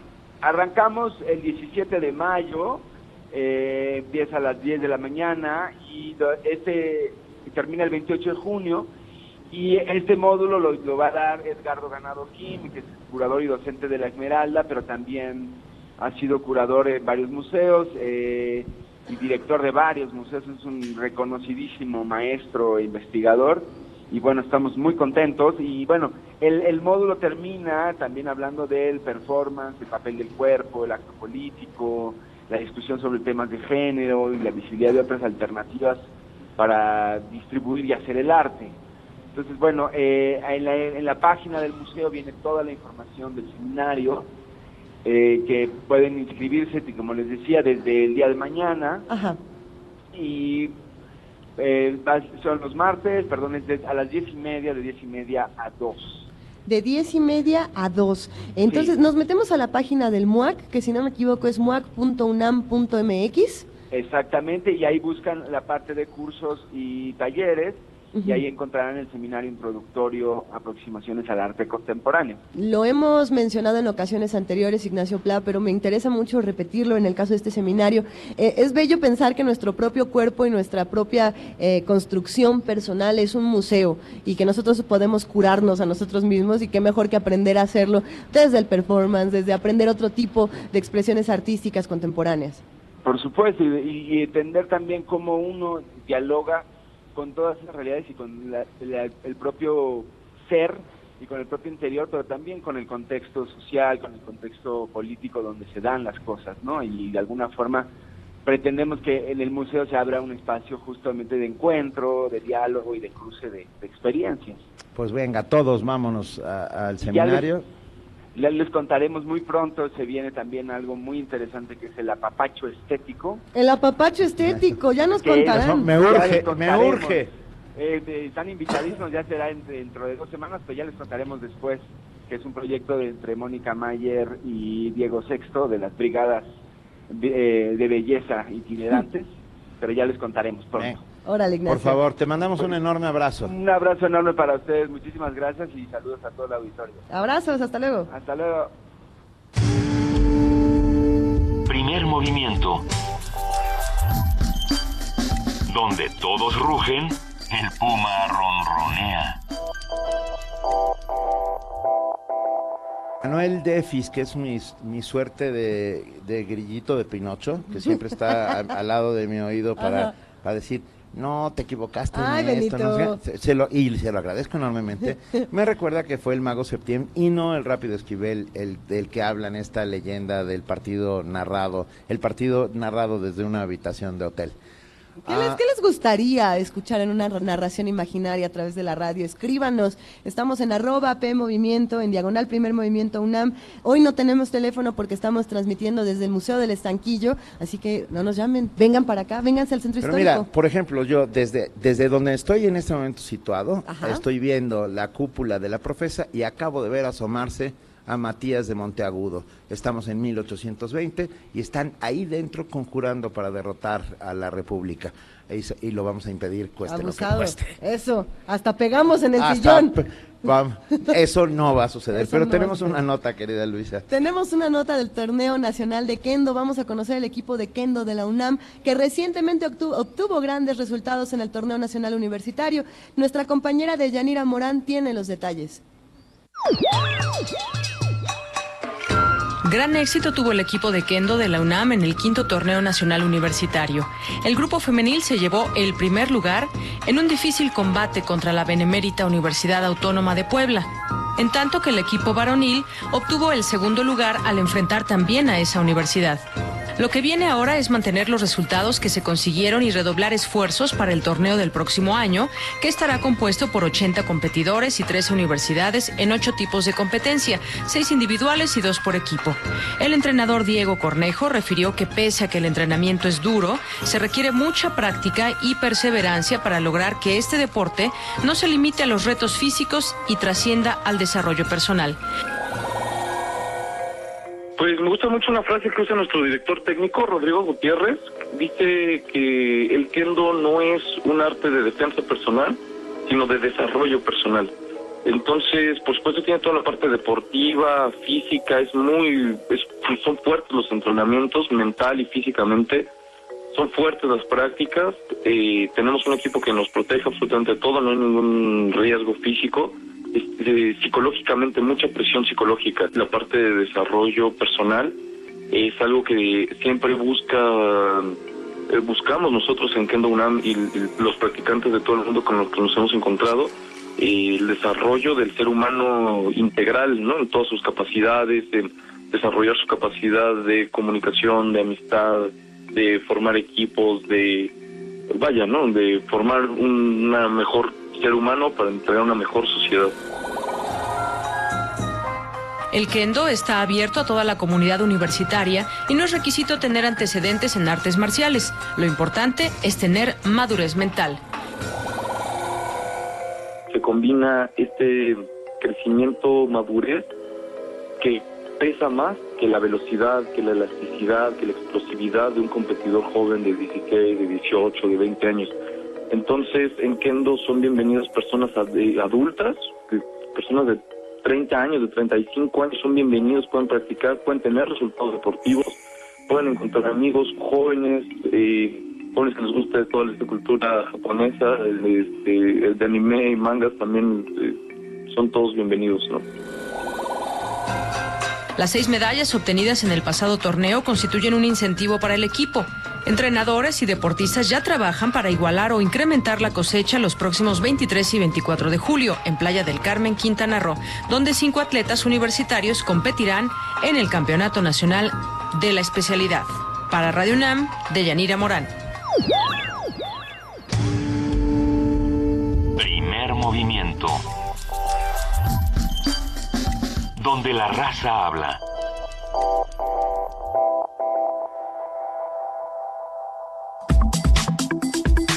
Nota Nacional.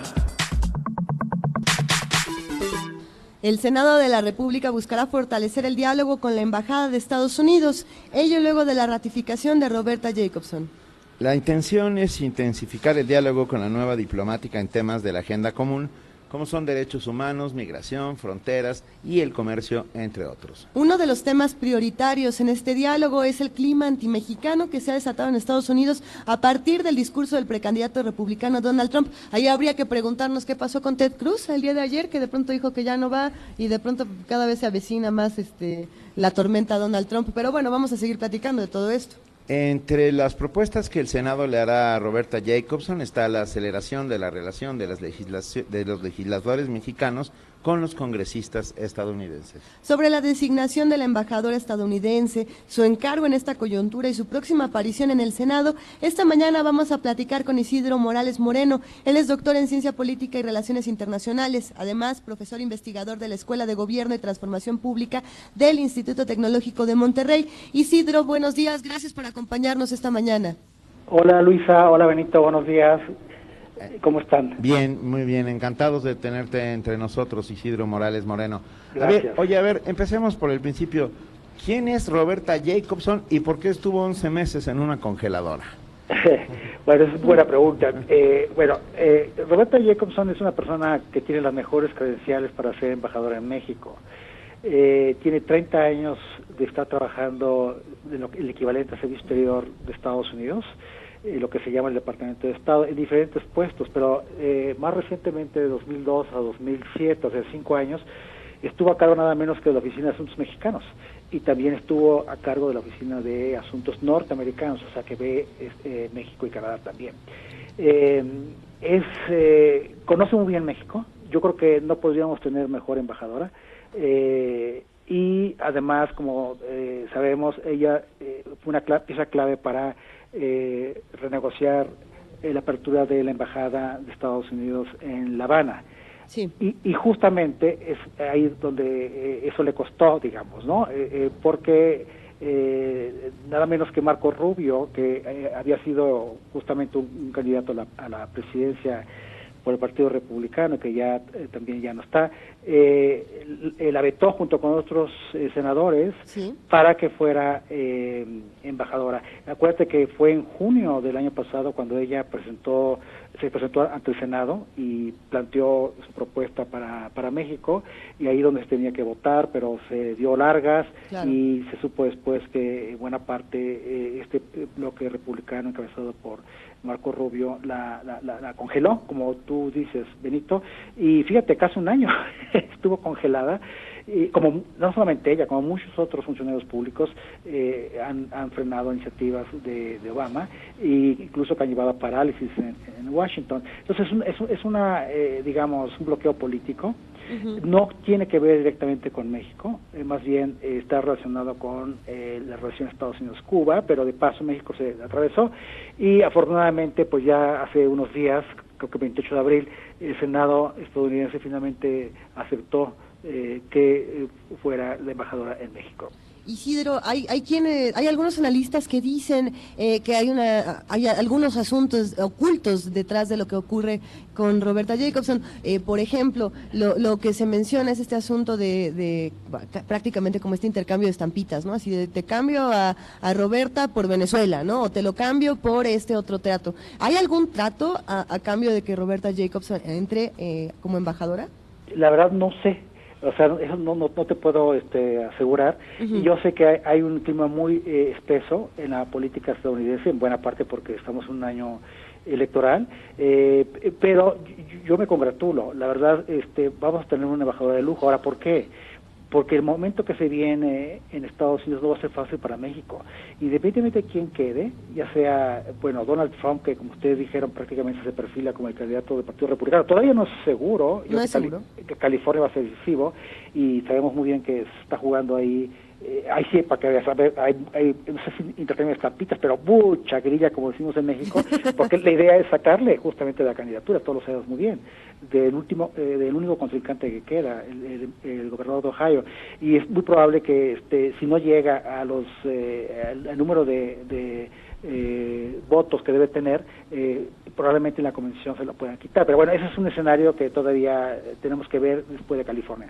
Eh, pero quede eh, Trump o que de Hillary Clinton, eh, eh, México va a tener un periodo difícil en la relación con Estados Unidos y difícil de varias maneras.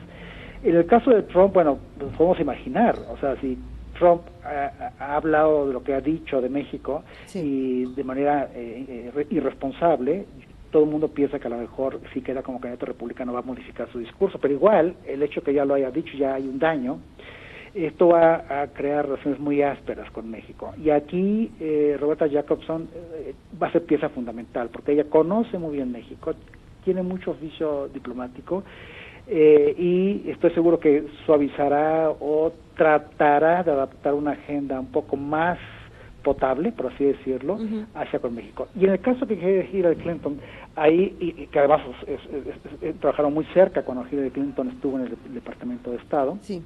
Eh, eh, está muy cerca de incluso Obama, eh, ella podríamos decir que es una demócrata, por decirlo, eh, también porque eh, Hillary Clinton tiene una, una, agenda hacia México de derechos humanos, de defensa de los derechos humanos, de combate al narcotráfico o de lo que incluso ella llamó cuando ella era secretaria de Estado y cuando vino a Guanajuato, dijo que había una insurgencia en México. Entonces les preocupa mucho que en México haya inestabilidad política y esto de alguna manera u otra pues pondrá presión sobre eh, los dos últimos años del gobierno de Peña Nieto. Entonces, eh, eh, claro, ella va a ser una pieza nodal también dentro de esta estrategia, estrategia de los demócratas, pero creo que se vienen momentos un poco difíciles para México, sobre todo por lo que ustedes mencionaron, el clima anti-mexicano, entre comillas, que exista allá. Y a pesar de este clima antimexicano que hemos venido viendo en las últimas semanas, ayer eh, con el triunfo de Donald Trump en, las, en las primarias de Indiana, dijo, queremos tanto a los mexicanos, todo mundo tendrá trabajo, este volverá a ser un país maravilloso. Está contándonos, ah, es, una suerte, una mezcla de George Washington con... con ¿Con George Orwell o qué? Con George, sí, no, no, ojalá, con George Orwell, pero bueno, pero eh, tengo la sensación de que está empezando a cambiar el discurso.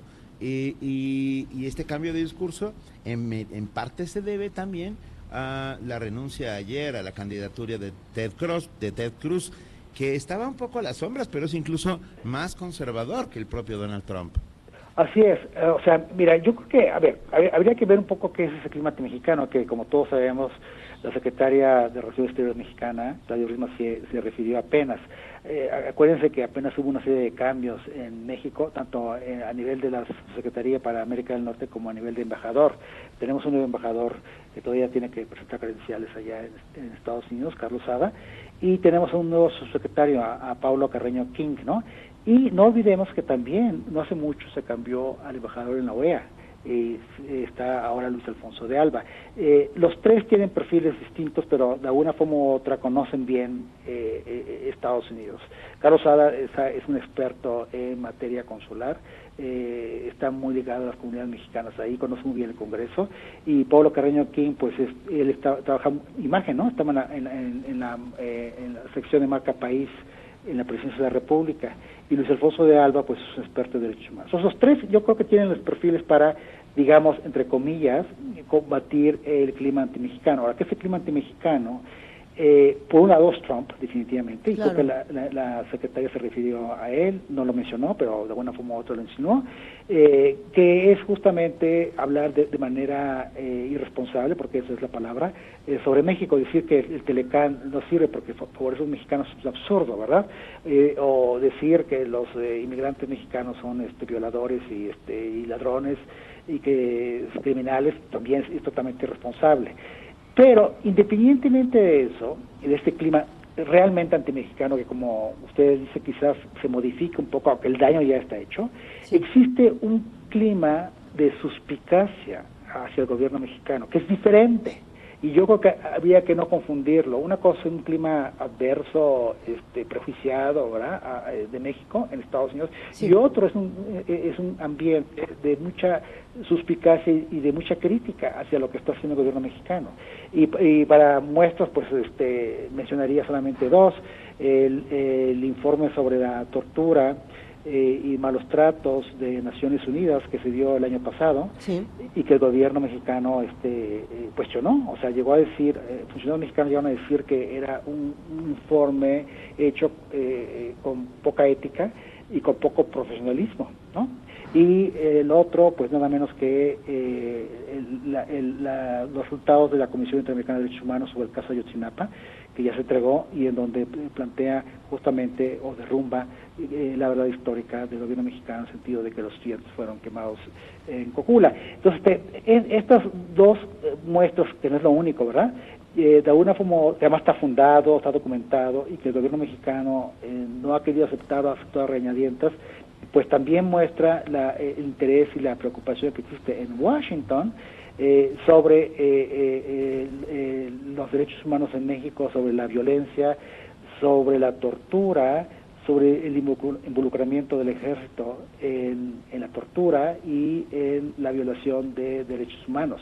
Y esto pues no es, digamos, un clima demagógico contra México, es más bien un clima crítico, el cual el gobierno mexicano tiene que atender y, lo ha atendido de una manera bastante excéntrica. Bueno, será, un tema que vamos a tener que platicar contigo, Isidro Morales Moreno, en, una siguiente ronda, porque se quedan todavía muchas preguntas aquí sobre la mesa. Hay, hay una pregunta quizá como para ir cerrando un poco eh, esta conversación. El día de ayer, cuando se anuncia precisamente que Ted Cruz se despide y cierra su campaña, eh, son muchas las reacciones en redes sociales, ¿no? ¿Qué va a pasar? ¿Qué va a pasar con Trump? ¿Qué va a pasar ahora con Hillary?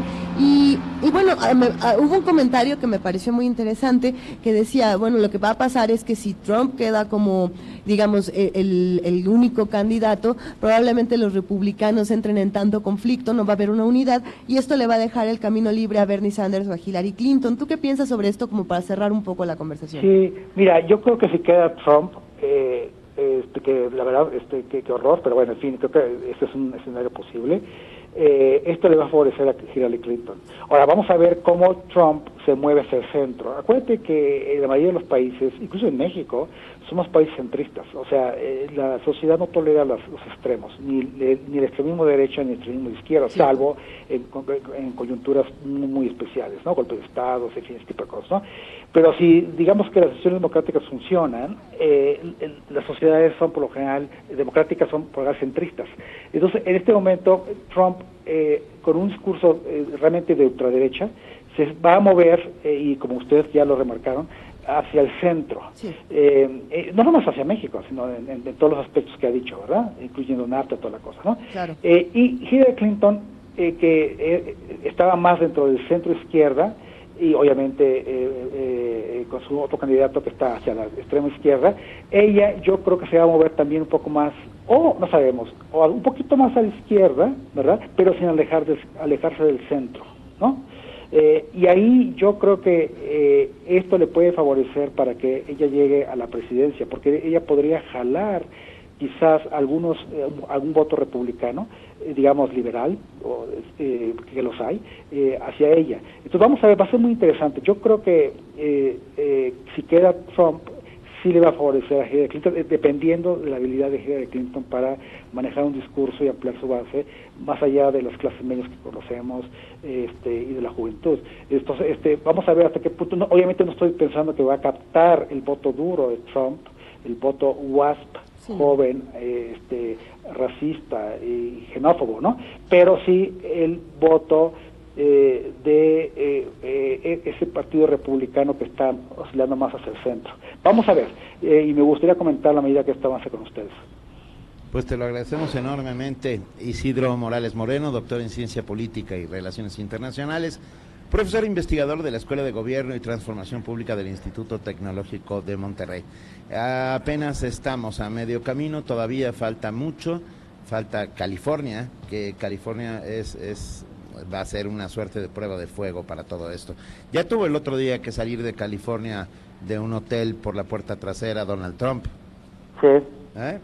Yo creo que va a salir por más puertas traseras. Bueno, esperemos. te- esperemos. Te lo agradecemos mucho, te mandamos un abrazo.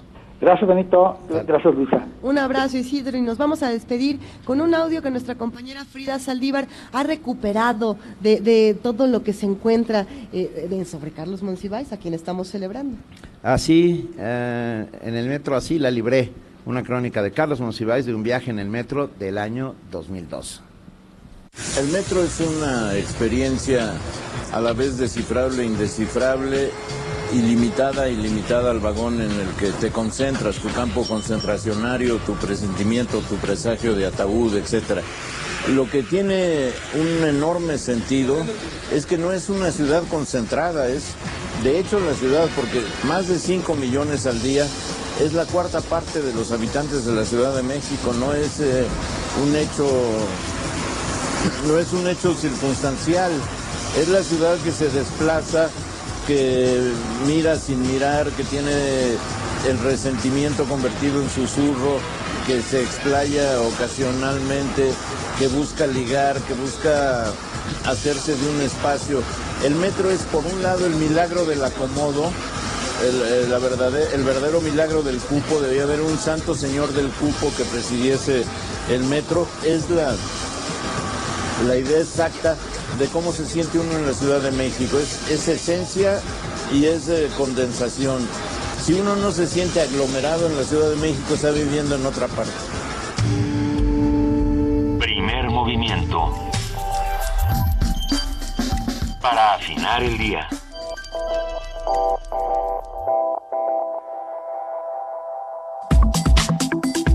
Nota internacional. La gran ola de inversión china está ganando poder en el mundo. Por ejemplo, ah, la inversión directa de China en Estados Unidos está en vías de alcanzar un récord de 30 mil millones de dólares en 2016, de acuerdo con la firma de, investigador, de investigación Rhodium Group. Esto es el doble de la inversión récord por 15 mil millones de dólares del año pasado. Hay pocos indicios de que la inversión vaya a desacelerarse a medida que China trabaja para aumentar su exposición a países de mayores ingresos y para contrarrestar una desaceleración económica en el país. Se estima que más de 1.900 empresas chinas afiliadas están ahora establecidas en Estados Unidos y emplean aproximadamente a 90.000 trabajadores de tiempo completo.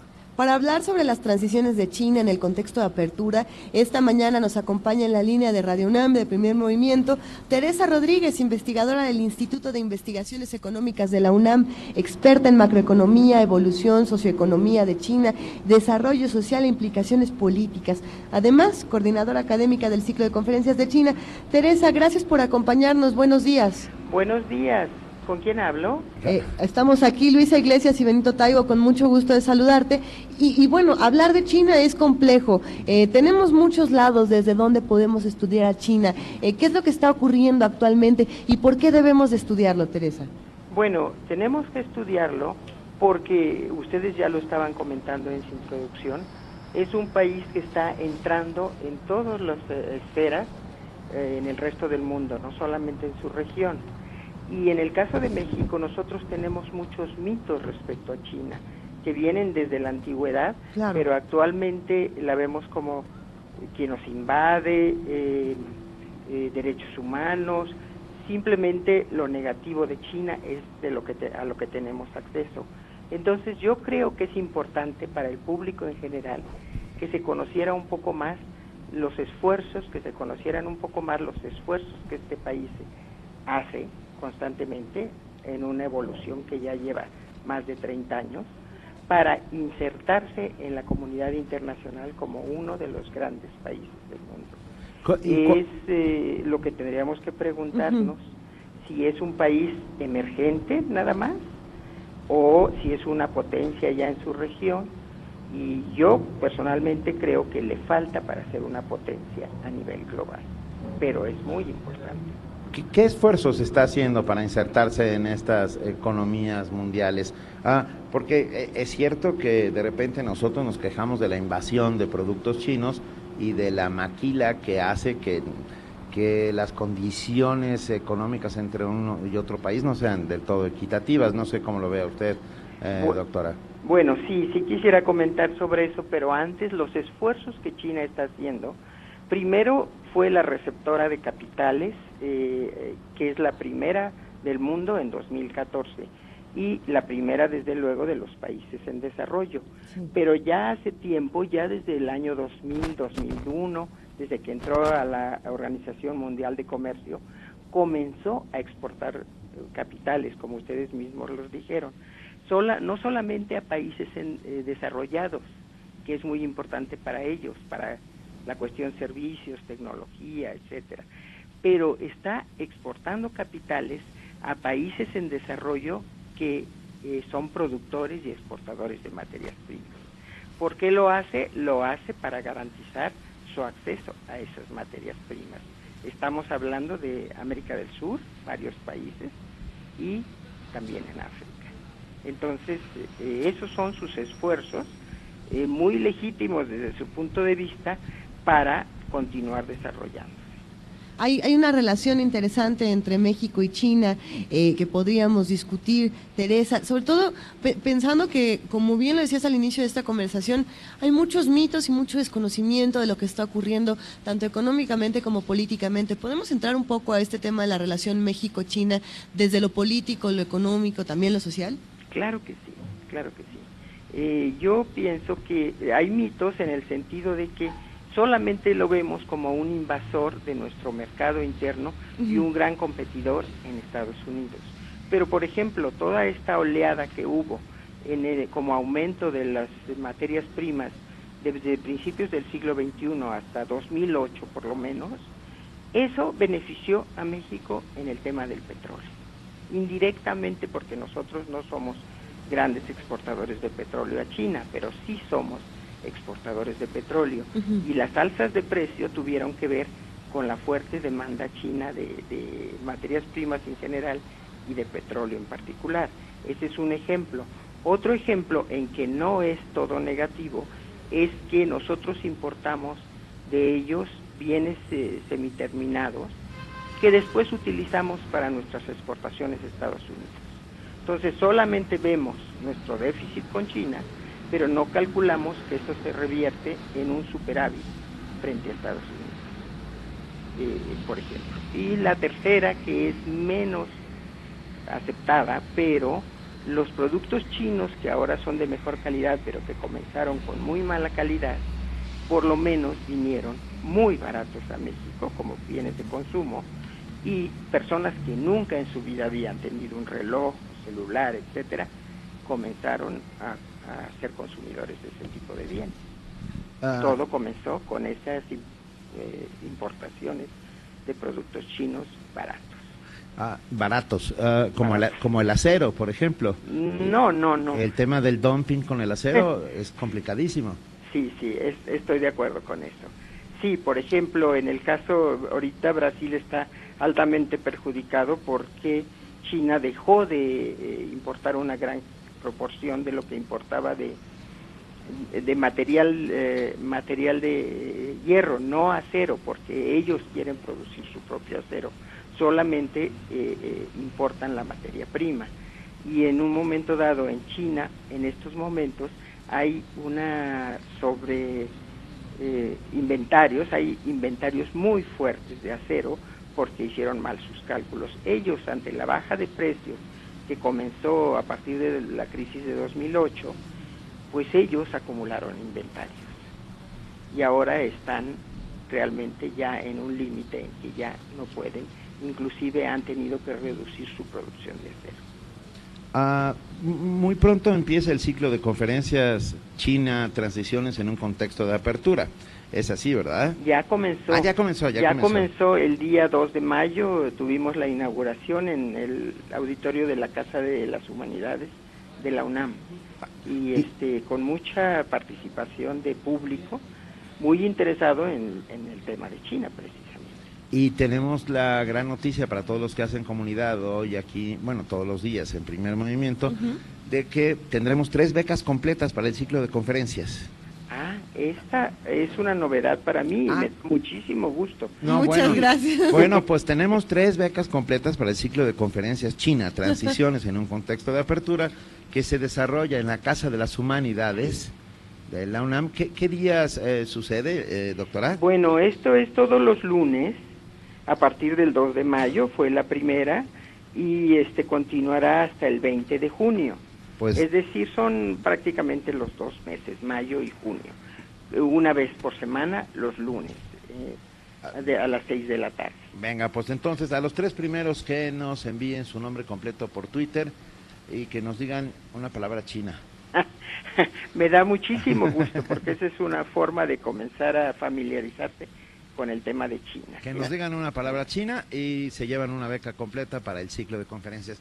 Doctora Teresa Rodríguez, investigadora de eh, investigaciones económicas de la UNAM, experta en macroeconomía, evolución socioeconómica de China, desarrollo social e implicaciones políticas, coordinadora académica del ciclo de conferencias a los cuales tenemos becas para ustedes. Le agradecemos mucho estar con nosotros esta mañana y le mandamos un muy cordial saludo. Yo les agradezco su atención. Mil gracias, Teresa Rodríguez. Hasta luego. Primer movimiento. Donde la raza habla.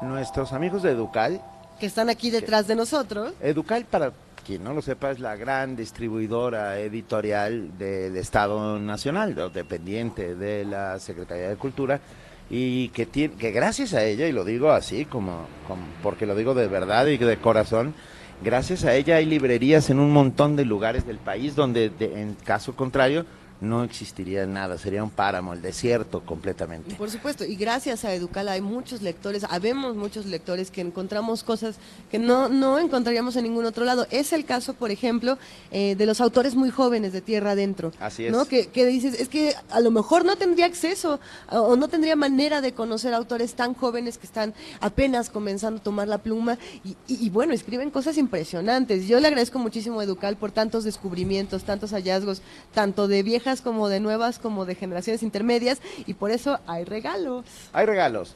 Tenemos Francisco Toledo para adultos. Tenemos Gabriel Said, apartado M8534, una antología. Apartado para Luisa. Una, una antología de Minerva Margarita Villa. Apartado para. No, aquí no apartamos nada. No, aquí no. damos regalos. Regalo, órale. A ver, de Minerva Margarita Villarreal, Gabriel Said, apartado M8534, una antología. Tenemos las ocho relaciones y el memorial de Colhuacán, ah, de Domingo Chimpaljaín, ah, el volumen 1, Cuauhtémoc, vida y muerte de una cultura de Héctor Pérez Martínez y Tosia Malamud, La materia tras la Wow. forma, un libro de arte. O sea, estoy ya hablando de dos, tres, cuatro, sí, dos, cuatro, cinco libros. Cinco Estos- libros. Estos los vamos a regalar por Facebook en el muro eh, con su nombre completo. El asunto es el siguiente: como tenemos tantos títulos distintos, no vamos, aquí, aquí va a ser como el que llegue primero elige el que quiere. Entonces nos escriben en el muro de Facebook, nos dicen yo quiero libro educal o hashtag gracias educal si les parece eh, más adecuado. Y con eso ustedes pueden venir a Adolfo Prieto 133, Colonia del Valle, a dos cuadras del Metrobús Amores y recoger su libro. Tenemos estos, ustedes eligen cuál les va gustando, así que lleguen rápido para que, para que encuentren el que más les guste.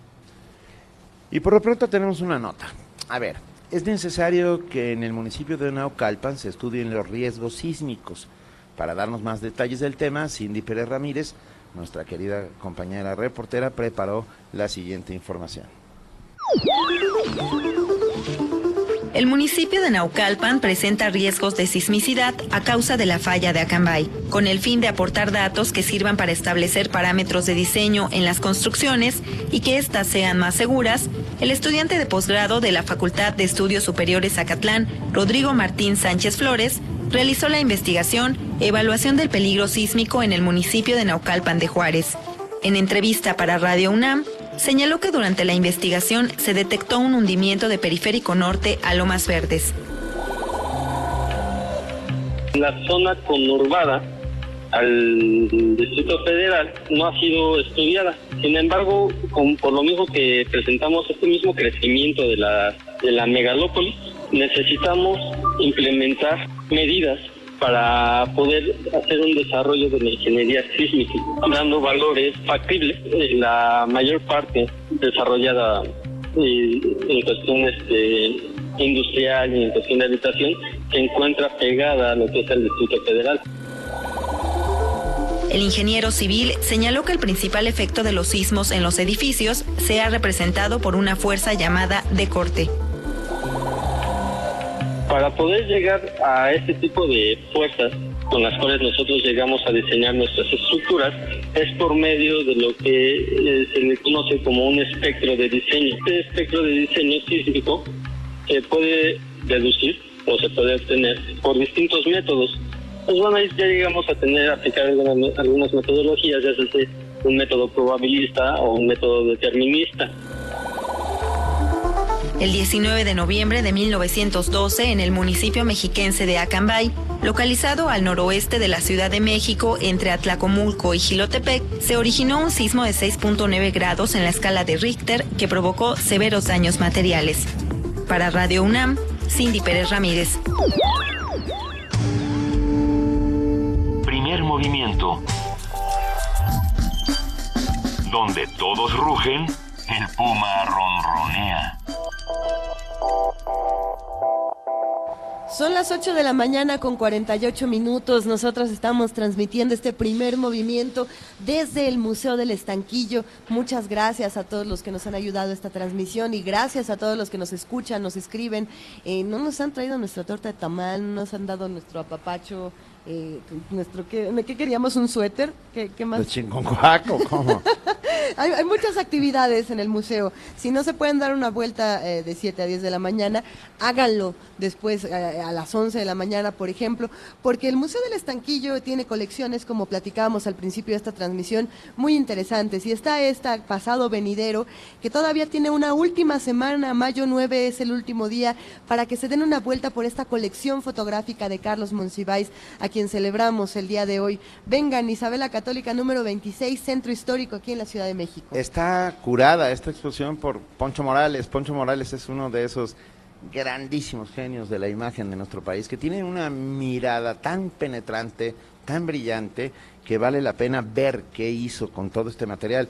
Monsiváis coleccionaba, yo estuve más de una vez en su casa y desde luchadores de plástico a, a- a monites, a fotografías de actrices de el cine mudo mexicano, Gatos. Ga- gat- gatos, por supuesto, libros, pero y sobre todo coleccionaba historias. Yo creo que ah, junto con Eduardo Galeano son los dos grandes cronistas de, hispanoamericanos del siglo XX. Con visiones muy diferentes. Con visiones, por supuesto, muy, Muy diferentes. Monsiváis tenía eso, una pluma envenenada, una mirada asertiva, ah, absolutamente desparpajada, bromista, dura de repente. De repente decía unas cosas que, que la gente se quedaba helada y, y era simple y sencillamente ese sentido del humor tan Monsiváis, porque no hay otra manera de explicarlo. Qué, qué chistoso que lo menciones con, Galeano, porque yo pienso que ocurre lo mismo con estos dos autores, y es que los odias o los amas. No hay, no hay como medias, medias tintas en este asunto, ¿no? La gente quería mucho a Monsiváis o lo criticaba muchísimo por precisamente esta pluma tan aguda que, tenía. Y bueno, con Galeano, ¿quién, quién será más querido? Yo, creo que los dos, ¿no? Y los dos han causado una polémica interesantísima. En el Museo del Estanquillo pueden también eh, ver esta exposición de la colección Carlos Monsiváis. Eh, Santiago Hernández, niño héroe, artista romántico, caricaturista fundamental. Vamos a tener una mesa para platicar con el Fisgón, que es el curador eh, de este espacio en particular, pero los invitamos del jueves 4 de febrero, que ya fue que empezó, empezó esta exposición, y todavía le queda para rato, o sea que hay muchas exposiciones para que conozcan a un personaje tan importante como Carlos Monsiváis desde, desde lo que él tenía, es decir, desde objetos, desde libros, desde videos, desde palabras, hay tanto que discutir. Incluso también les ofrecemos algo maravilloso, que es eh, la terraza del Museo del Estanquillo. Es una terraza privilegiada en las esquinas de Francisco y Madero y Isabel la Isabel la Católica. Católica, frente al templo de la profesa, frente al viejo edificio de seguros, eh, la comercial, Así, no, no, nos amaneció Nos- aquí. aquí, hemos visto amanecer, vemos al fondo la punta de la torre latinoamericana, ha pasado un par de veces un, un helicóptero de la policía. Eh, Es que ya uno confunde palomas con helicópteros aquí en esta terraza, y de todo, de todo pasa. Ha- Habrá que decir que desde esta altura no se escucha mucho el tránsito habitual del centro histórico, ya empieza a oírse cada vez más, está despertando a, a la vida este centro espectacular, maravilloso.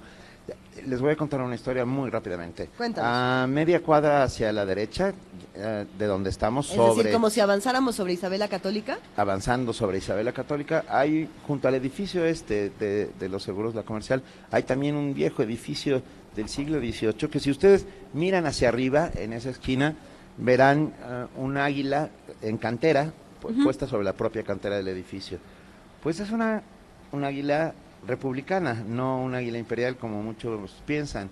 Tiene el gorro frigio republicano, quiere decir que los juaristas llegaron hasta ahí y alguien dijo, ay, permisito, permisito, Ahí les permisito. va. Sí, vale la pena mirar hacia arriba en, en esta ciudad, mirar hacia gárgolas, capiteles, columnas, fachadas, remates, eh, cúpulas, torres, eh, todo lo que compone este espectacular centro del cual debemos sentirnos completamente orgullosos. Una de las, ¿sabes qué?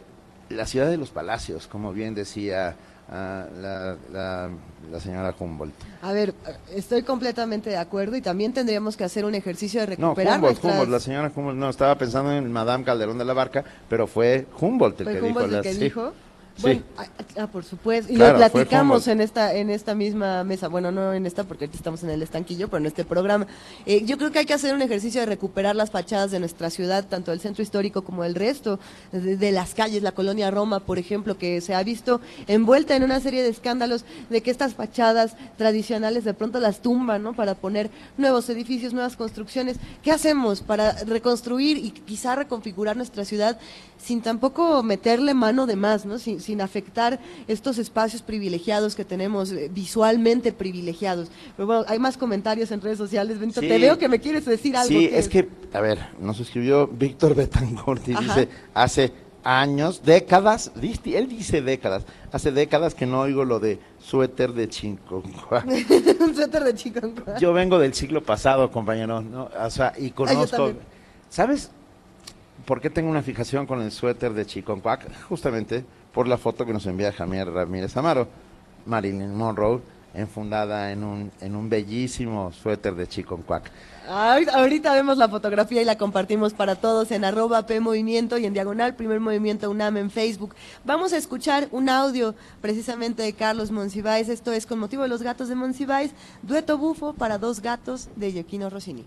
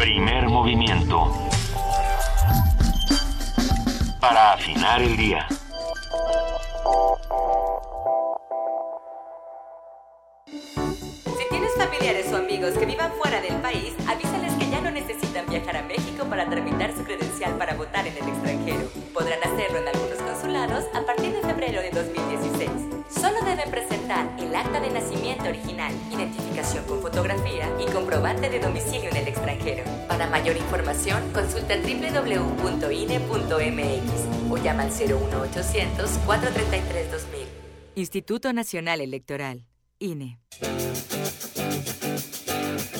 La campaña para diputados constituyentes ya comenzó. Pero los políticos no van a pensar en ti, como siempre.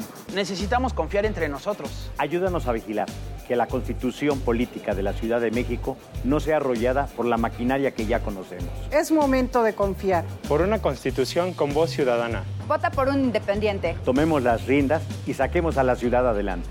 Vota por Zurita. Ciudad es increíble, muy creativa. Yo creo que esta ciudad crece todos los días, pero hay crecimientos en los cuales no estamos de acuerdo, que ni siquiera nos toman en cuenta. Parece que no tenemos ni voz ni voto como ciudadanos. Una nueva constitución para la Ciudad de México. Una nueva ciudad. Una nueva oportunidad. Una nueva constitución merece una nueva manera de hacer las cosas. Y contigo lo haremos mejor. PAN. Llévele, llévele, libros artesanales y novedosos. Pásale, güerita, los libros que no encuentran en las grandes librerías. ¿Qué busca, marchante? Ensayos, libros de artista, crónica. Editoriales pequeñas, distintas, novedosas, artesanales, reunidas en el cuarto tianguis de la diversidad textual, Los Otros Libros, 27, 28 y 29 de mayo, en las instalaciones de Radio UNAM, Adolfo Prieto 133, Colonia del Valle, cerca del Metrobús Amores. Entrada libre. Habla Andrés Manuel López Obrador, presidente nacional de Morena. Que no te vuelvan a engañar, los dos pertenecen a la misma mafia. La única diferencia es que unos son rateros y los otros son ladrones. Pero si hay de otra, Morena es honestidad. Tenemos tres principios que nos guían. No mentir, no robar y no traicionar al pueblo. Y recuerda, es mejor tener trabajo y bien pagado que recibir por el voto una lanita o una raquítica despensa, frijol con gorgojo. No vendas tu libertad. Morena es la esperanza de México. Señoras y señores, de México para el mundo, llega por primera vez una constitución bien chilanga. Suena bien, ¿no? Para que sea una realidad necesitamos escribir nuestra constitución entre todos los capitalinos.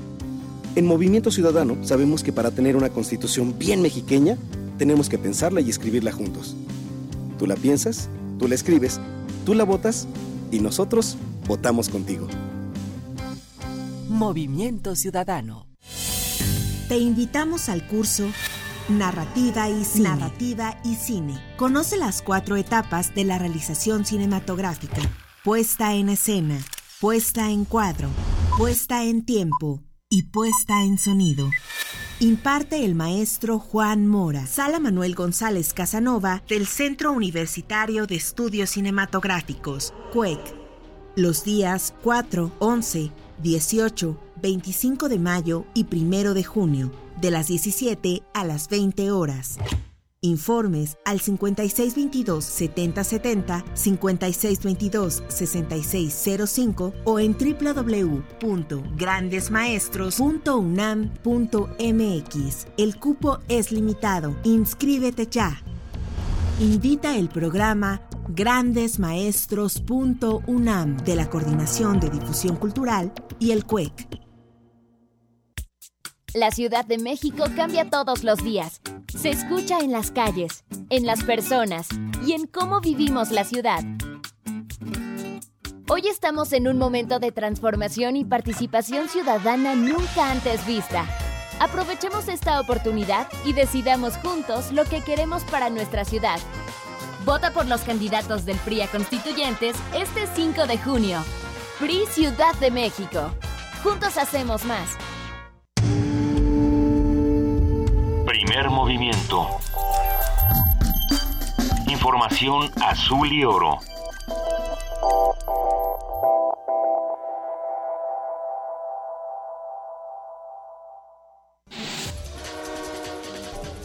Corte informativo. María Angélica Cuellar Vázquez asumió la dirección de la Facultad de Ciencias Políticas y Sociales de la UNAM para el periodo 2016-2020. Y así pienso emprender este encargo, esta gran responsabilidad, como un proyecto donde todos participemos, donde todos quepamos y donde todos nos desarrollemos de la mejor forma. Les agradezco a todos, les agradezco su empeño, les agradezco su entusiasmo y nos vamos a apoyar todos y todos vamos a desarrollar de la mejor forma las tareas sustantivas de esta gran facultad. La UNAM organizó el Coloquio Internacional de Lectura y Edición Universitaria 2016. Participaron el Centro Regional para el Fomento del Libro en América Latina y el Caribe y Funda Lectura de Colombia. Durante el evento se establecieron estrategias para multiplicar el número de lectores de las publicaciones universitarias y enfrentar retos editoriales. PAN y PRD denunciaron irregularidades en el proceso electoral de Veracruz. Los dirigentes de ambos partidos presentaron un video donde el delegado de Prospera se compromete con un diputado local del PRI a afiliar a 3.000 familias antes de la jornada electoral. Habla Ricardo Anaya, presidente de Acción Nacional. En conclusión, con criterios electorales, lo cual implica una franca violación a la ley y la comisión de delitos, ofrecen afiliar más de 3.000 familias al padrón, hablan de montar una oficina con recursos de Prospera y diseñan toda una estrategia para poder evadir a la autoridad. Estos hechos son violatorios, primero, de la Constitución en su artículo 134, segundo, de la Ley General de Instituciones y Procedimientos Electorales.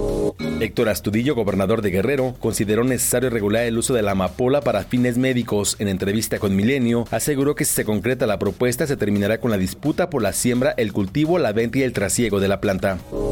Max Lorenzo Sedano Romano fue designado secretario de Seguridad Pública en Acapulco. Entre 1975 y 2012 fue capitán comandante y subdirector de la región naval central de la Secretaría de Marina. La Comisión Estatal de Derechos Humanos de Michoacán presentó un documento ante el segundo Tribunal Unitario del Poder Judicial de la Federación a favor del exvocero de las autodefensas José Mireles. En el marco del proceso de apelación que iniciará su defensa, el documento pide a la dependencia considerar el contexto de violencia que originó la actitud del dirigente. La consultora AT Kearney informó que México salió del top 10 de países que ofrecen más confianza para la inversión extranjera directa. Ricardo Janeine, director general de la firma en el país, dijo que el entorno económico internacional provocó que las reformas no generaran crecimiento ni captación de las inversiones previstas. La Comisión Europea presentará una propuesta para modificar la distribución de refugiados en la zona. Se trata de un mecanismo automático que se activará si algún país recibe más del 50% de las demandas de asilo que puedan asumir. Las naciones que rechacen repartirse a sus demandantes pagarían 250 mil euros. En el marco del Día Mundial de la Libertad de Prensa, cientos de periodistas venezolanos se manifestaron contra el acoso del gobierno de Nicolás Maduro. Habla Carlos Correa, director de la organización no gubernamental Espacio Público. Venimos a decirle lo que hemos ido documentando en el tiempo, lo que hemos venido expresando, lo que hemos venido diciendo cada vez que un periodista es golpeado, cada vez que un periódico le niegan el papel, cada vez que sabemos que hay llamadas a los canales para prohibir, para censurar, para pedir que un periodista salga. Hemos venido a decir, en Venezuela hay graves problemas con la libertad de expresión y hemos venido a decirles, señores, ustedes tienen una responsabilidad cuando aprobaron este Día Mundial de la Libertad de Prensa, de hacer seguimiento de la situación, de hablar alto y claro sobre las situaciones que afectan el trabajo del periodismo en Venezuela. Hace 259 años nació el arquitecto, ingeniero y escultor español Manuel Tolsá, quien diseñó y dirigió la construcción del Palacio de Minería. Es autor de la estatua ecuestre de Carlos IV, conocida popularmente como El Caballito, entre otras obras. El escritor y periodista mexicano Carlos Monsiváis nació hace 78 años. El autor capitalino colaboró en diversos medios de comunicación y obtuvo numerosos reconocimientos, como los premios Javier Villorrutia, el Nacional de Periodismo y Mazatlán de Novela. Hasta aquí la información, lo esperamos en nuestro corte vespertino.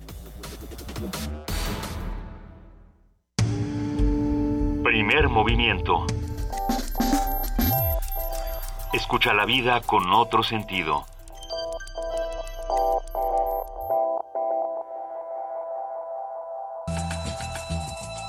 Es hora de poesía necesaria.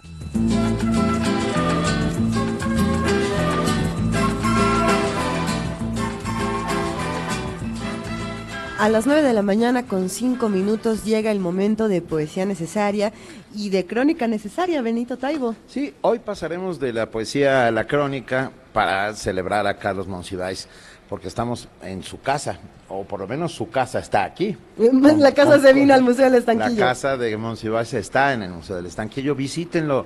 Eh, Isabel la Católica y, y, y Madero, Madero, aquí en pleno centro histórico. Y eh, los ensayos de Monsiváis siempre son de una lucidez y, una penetración eh, fascinante.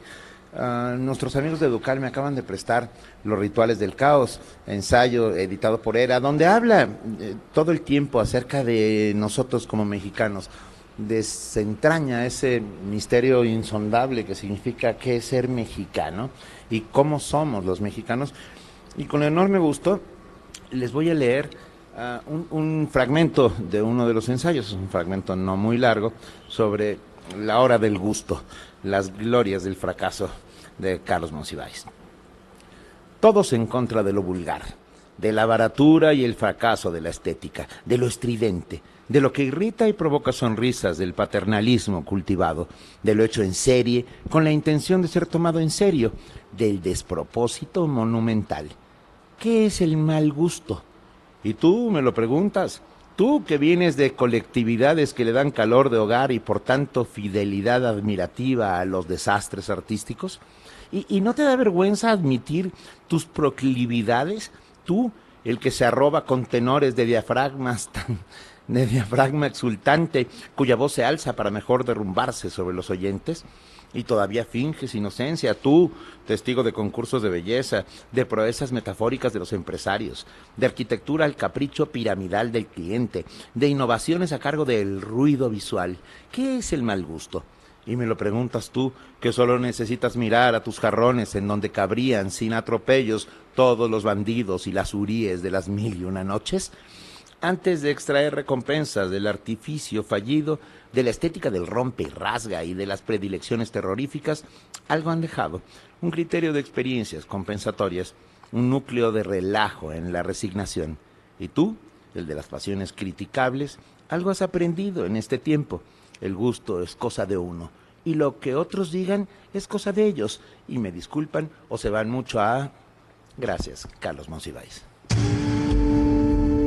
Primer movimiento. Para afinar el día.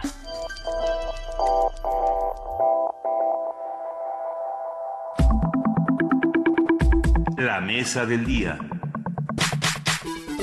Se puede arrancar la mesa del día de mejor manera que esta. Gracias, Benito. Gracias, Carlos Monsiváis. A ver, arranquemos. Un artista del siglo XIX es la figura central de la exposición Santiago Hernández, niño héroe, artista romántico, caricaturista fundamental, que se exhibe en el Museo del Estanquillo, colecciones Carlos Monsiváis.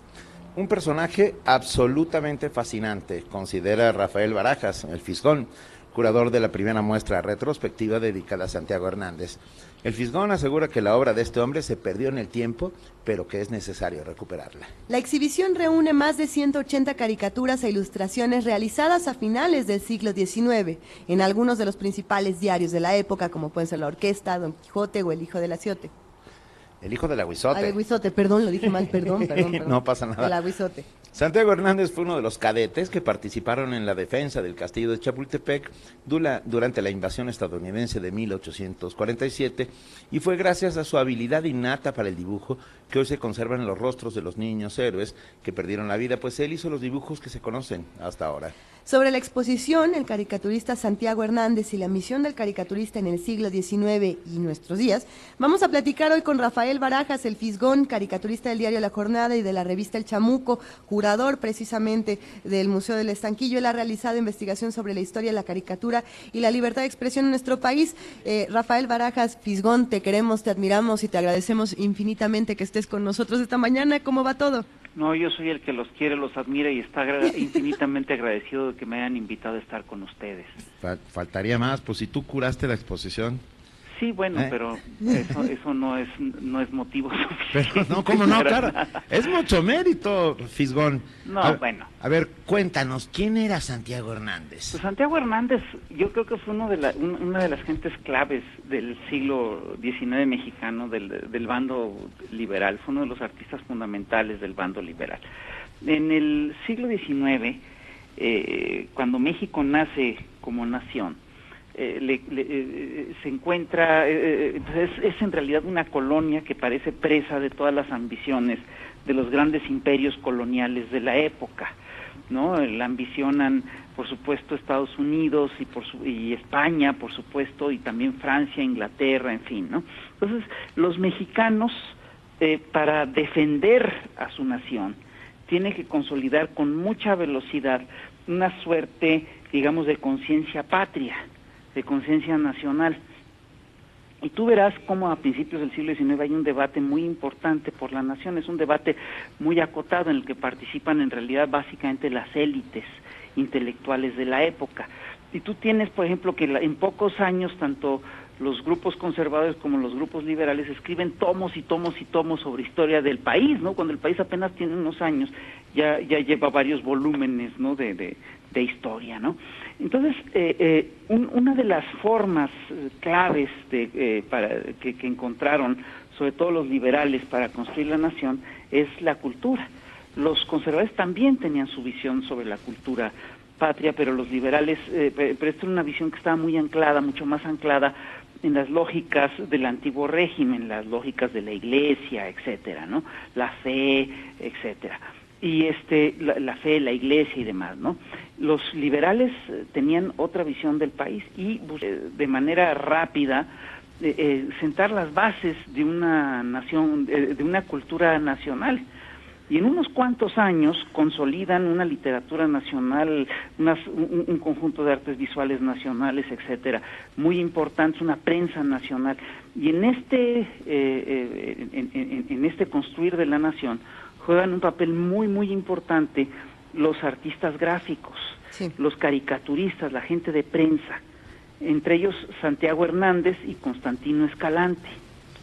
Entonces, a Santiago Hernández, por ejemplo, Santiago, eh, todos estos caricaturistas, todos estos dibujantes, se forjan curiosamente en la prensa de combate, en eh, primero en la batalla contra los conservadores y por supuesto, de manera muy clara, en lo que fue, eh, digamos, la lucha contra la intervención francesa. Santiago Hernández es, eh, eh, eh, estudió en el colegio militar y él está ahí cuando llegan los norteamericanos a la Ciudad de México y él forma parte de este batallón de chamacos que combate en el castillo de Chapultepec al, al, ejército norteamericano. Él había estado antes en la rebelión de los polcos, tuvo ahí, este, como muchos liberales, tuvo hay sus, sus devaneos procatólicos, todo el país era muy católico, ¿no? Entonces él forma parte del batallón, de, él, está en, en, la rebelión de los puercos. Después eh, eh, participa en la defensa del castillo de Chapultepec y eh, cuando llegan los franceses a México, cuando empieza la intervención francesa, él funda con otras gentes periódicos pequeños, él parece ser que formó parte de la Escuela Nocturna de Filosofía, una suerte de círculo de estudios en el que se reunían pues varios liberales eh, jóvenes, eh, Constantín Escalante, este Siquillarte, Carlos Casarín, etcétera, y, parece ser que él estaba ahí. Entonces él publica primero en una revista que se llama El Palo de Ciego y hace unas litografías de gran formato, bueno, gran formato para la época, ¿no? Y, y, son básicamente litografías que critican, que atacan la intervención francesa y que defienden al bando juarista. Después, eh, cuando eh, tras la caída del, eh, de Puebla, del sitio de Puebla en el 63, tras la llegada del ejército napoleónico a la Ciudad de México, Santiago Hernández se va primero a Pachuca, primero a Hidalgo, creo que se va a Real del Monte, donde es acogido por un señor que se llamaba Macario Bell, que es un, un masón eh, británico o norteamericano que le da acogida a varios liberales mexicanos y después se fuga a la montaña y se va ah, con las guerrillas de Nicolás Romero en el Tigre de la Montaña. Y este eh, ahí se sabe que estuvo en Hidalgo, se sabe que estuvo en Michoacán, al parecer él es el que le escribe los discursos a Nicolás Romero. Y finalmente cuando detienen a Nicolás Romero es decir, el, ejército francés detiene a Nicolás Romero y lo fusila. Santiago es indultado por el emperador Maximiliano, que le da una encomienda, le pide que trabaje en la Comisión Científica de Teotihuacán. Los primeros croquis de bajorrelieves de Teotihuacán que tenemos se los debemos al lápiz de Santiago Hernández. Cuando se restablece la República, se reincorpora a las filas del periodismo liberal y colabora en la orquesta, donde donde critica, como muchos liberales radicales de la época, este, al gobierno juarista y a sus ministros. Después tiene un acercamiento con Sebastián Lerdo de Tejada y luego colabora para, para, la orquesta y el Juan Diego. Y tenemos claro que eh, después, eh, cuando a medida que se va fortaleciendo la censura en México, él eh, sigue trabajando, yo fue uno de los caricaturistas, fue uno de los caricaturistas, de los pocos caricaturistas profesionales que tuvimos en el siglo XIX y probablemente el que más tiempo trabajó. Eh, entre otras cosas, hemos, yo, me encontré con que eh, había un caricaturista que, de, repente aparece en, la década del de los 70s y 80s, un caricaturista que firma Gaitán, y al mismo tiempo desaparece Santiago Hernández, pero si tú, eh, en primer lugar te das cuenta que aunque cambia de técnica, el dibujo es básicamente el mismo, y que eh, Gaitán además es un anagrama parcial del nombre de Santiago. Si tú al nombre de Santiago le quitas la S y la O, tú con las letras restantes puedes conformar perfectamente el nombre de Gaitán. Claro y él publica en Don Quijote, la, Gaitán publica en Don Quijote, La Cantárida, La Casera, El Rascatipas, varios periódicos de la época, y eh, según lo consigna después el propio hijo del Aguizote, él es uno de los caricaturistas de planta del hijo del Aguizote, entonces sí, es un caricaturista fundamental para este país. Fisgón, qué repaso nos acabas de dar tan espectacular. Perdón. Estamos boquiabiertos, estamos boquiabiertos. A ver, a ver, nos encantó, escucha, no perdonen lo absoluto. Me, quedo pensando que, que hubo durante la reforma y los años subsecuentes, incluyendo la invasión, eh, las dos invasiones, la francesa y la estadounidense, eh, una suerte de tres guerras en este país que, que, algunas veces fueron simultáneas y otras no. Una era liberales contra conservadores, otra era iglesia contra Estado bueno, no, cuatro. La otra era mexicanos contra extranjeros. Y la cuarta y la más bonita era caricaturistas contra caricaturistas. ¿Sí o no? Me gusta más tu repaso que, el que, yo, que el que a mí se me había ocurrido. Pero es cierto, el campo de batalla estaba en los periódicos. Sí, ¿eh? claro. Y, y, esta, y esta visión del mundo y de cómo afrontarlo, ah, nunca mejor contado que con las ilustraciones de estos genios. Tenemos eh, la, en nuestras manos la caricatura donde la imprenta, la libertad de imprenta es comida por un monstruo, por un monstruo exotiquísimo, con una suerte de, no, no me queda claro. Que, venía bien para lo del Día de Libertad de Prensa de ayer. Sí, mira, de hecho, e, esa caricatura es una caricatura muy curiosa. No sé, y, y desgraciadamente, desgraciadamente, tiene mucho que ver con lo que está pasando hoy en día. No sé si tú revisaste o, te acuerdas que hace unos días eh, se, se, debatió que eh, eh, se le dieran facultades extraordinarias al presidente de la República. Bueno, este fue un tema muy importante de debate en el siglo XIX. en aquel momento hubo, hubo el país estaba en perpetuo acoso y hubo varios momentos en los que el presidente requirió gobernar con facultades extraordinarias. Pero claro, bueno, estamos hablando eh, de, problemas muy severos, estamos hablando de intervenciones extranjeras, estamos hablando de este de, de, de, asonadas eh, constantes, etcétera, ¿no? Entonces, en aquel eh, Juárez, la figura de las facultades extraordinarias existía y Juárez la aplicó en un par de ocasiones. En un momento. En Paso del Norte, por ejemplo. ¿Perdón? En Paso del Norte, bueno, por cuando él estaba, cuando él llega, eh, cuando llega el ejército francés, ahí es donde se aplican por primera vez las facultades extraordinarias y yo creo que está más que justificado. Digo, tienes a un, eh, a, un imperio colonial extranjero gobernando en el Distrito Federal, bueno, es correcto que el presidente tenga algunas facultades extraordinarias, ¿no?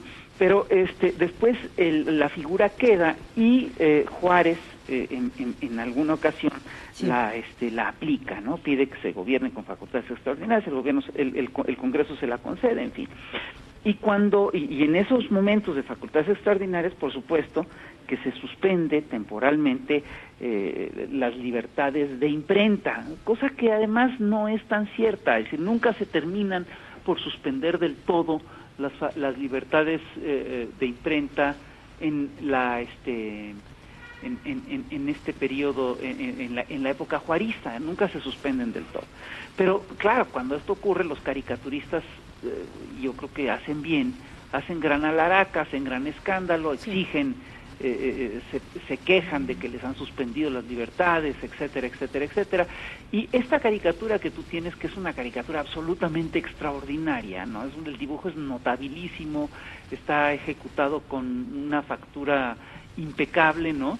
En esta caricatura lo que vemos es cómo la libertad de imprenta sale viva del vientre de la ballena, después de, sale como Jonás, que sale, ¿te acuerdas? Según la leyenda bíblica, que Jonás es tragado por una ballena y que, después, y que milagrosamente sale vivo. Aquí vemos cómo la libertad sale viva de un monstruo acuático que está conformado por eh, los retratos de tres grandes personajes del, del juarismo que son eh, eh, la cabeza, si mal no recuerdo, es de eh, Santiago, es Sebastián Lerdo de Tejada, el enorme vientre es, el, es un retrato muy abstracto de Juárez, pero muy fidedigno, y la cola está conformada por el retrato de Tomás Mejía, que era entonces el ministro de la guerra. Que acaba siendo fusilado junto con Maximiliano. No, no, no. ah, el otro Mejía. El otro Mejía. Ya, perdón, perdóname. No, no, no, no. Perdón. No, no, no, no, es, no, es, el Mejía este, de, que, que estuvo con el, no es el Mejía queretano, es el, es el, Mejía del DF. Fisgón, a mí me nace una pregunta de todo lo que nos estás eh, platicando ahora y de este repaso tan bello, pero, ah, por ejemplo, no sé si recuerdas que nos tocó platicar en, en la Feria del Libro del Palacio de Minería, y, hablábamos precisamente de la responsabilidad que tienen los caricaturistas. Y yo me quedo pensando, eh, del siglo XIX hasta nuestros días, ¿cómo es que va cambiando el mensaje y la responsabilidad que tienen artistas gráficos, dibujantes, caricaturistas? Pensando en todo lo que acabas de decir, pensando que ayer fue este día de libertad de prensa del que todo mundo se burló, ¿qué, opinas? ¿Cómo cambia y qué, nos toca ahora desde el lado cambia de manera radical, es decir... Eh, eh, Fíjate, es, curioso, yo estoy convencido de que cambia en gran medida a partir de los usos y costumbres. Sí. Y este y, eh, hay cosas que yo creo que sí tenemos que trabajar y que tenemos que hacer conscientes. Mira, yo creo que vivimos un momento muy complicado para la vida nacional. Yo estoy muy, muy, yo creo que, y en esto no estoy solo, yo creo que Benito y todos estamos en esta misma lógica. Estoy muy preocupado por eh, lo que está ocurriendo con, eh, con, la nación. Yo sí creo que hemos eh, están desmantelando prácticamente al país, están desmantelando lo que era el Estado Nacional y nos están dejando a los mexicanos en un estado de indefensión.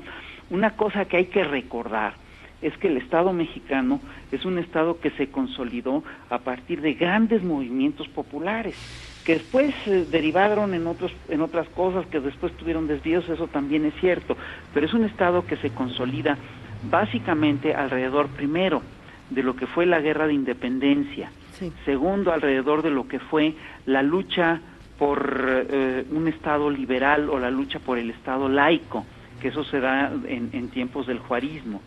Y también se consolida alrededor de un gran movimiento que lo que busca es eh, digamos, eh, la justicia social, que esto es lo, que fue la Revolución Mexicana. ¿no? Y a partir de estos tres movimientos, se, estos tres movimientos dieron, entre, entre muchas otras cosas, como resultado, este, grandes textos como las, la Constitución del 57, la Constitución del 17, que son documentos notabilísimos y son en realidad documentos de avanzada.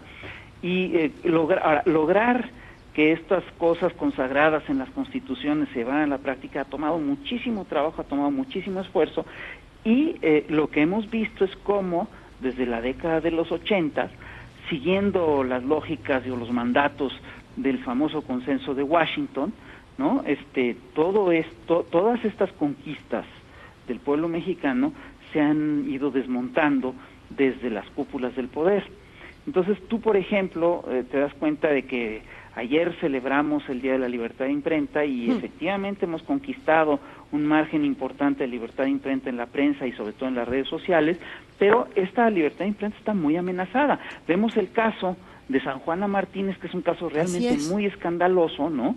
Que de repente ella publica a partir además de informaciones ministeriales, eh, eh, un, testimonios de alguien que acusa a Jesús Ortega, que era entonces dirigente del PRD, de, este, de estar de, vamos, de ser un asiduo a, un centro nocturno, el Cadillac, etcétera, etcétera, etcétera, y este le acaban de, eh, eh, eh, Ortega le pone una demanda, le, le esconden el expediente, se lo hacen perdedizo a los abogados de San Juana Martínez, y de repente la primera noticia que tiene después de años es que ha perdido el juicio, de, el juicio de legal, ¿no?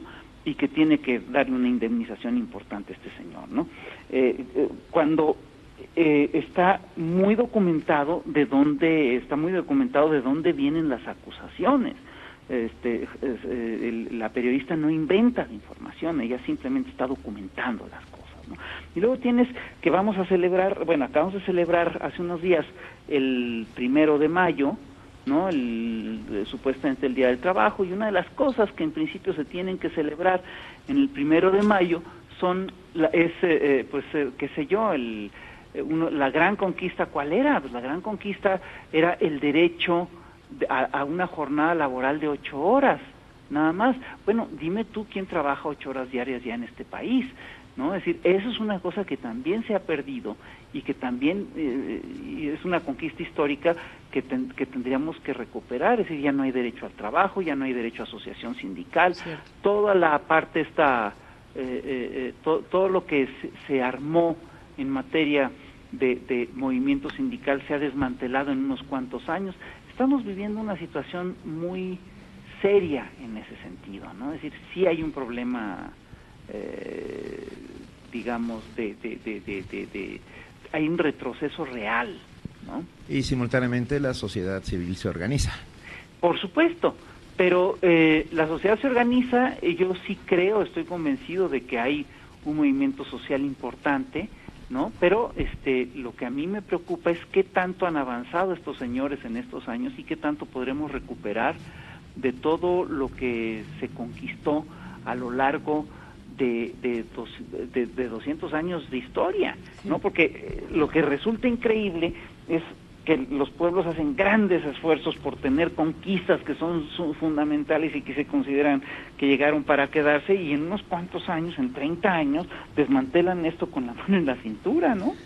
Ah, sí, mira, por suerte tenemos a los caricaturistas y a los moneros que todos los días están poniendo el dedo en el renglón y haciendo con este espejo cóncavo de la realidad la más feroz y, inteligente de las críticas.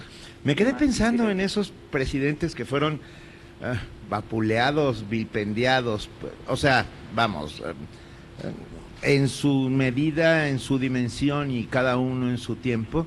Ah, yo creo que los que más duro les tupieron fue a Juárez, y luego a Madero, ¿no? A Madero le, le fue como en feria. Sí, mira, además es muy curioso porque tú revisas eh, eh, cómo, cómo fueron estas cosas y te das cuenta, entre otras cosas, que no fueron ejercicios de libertad de imprenta.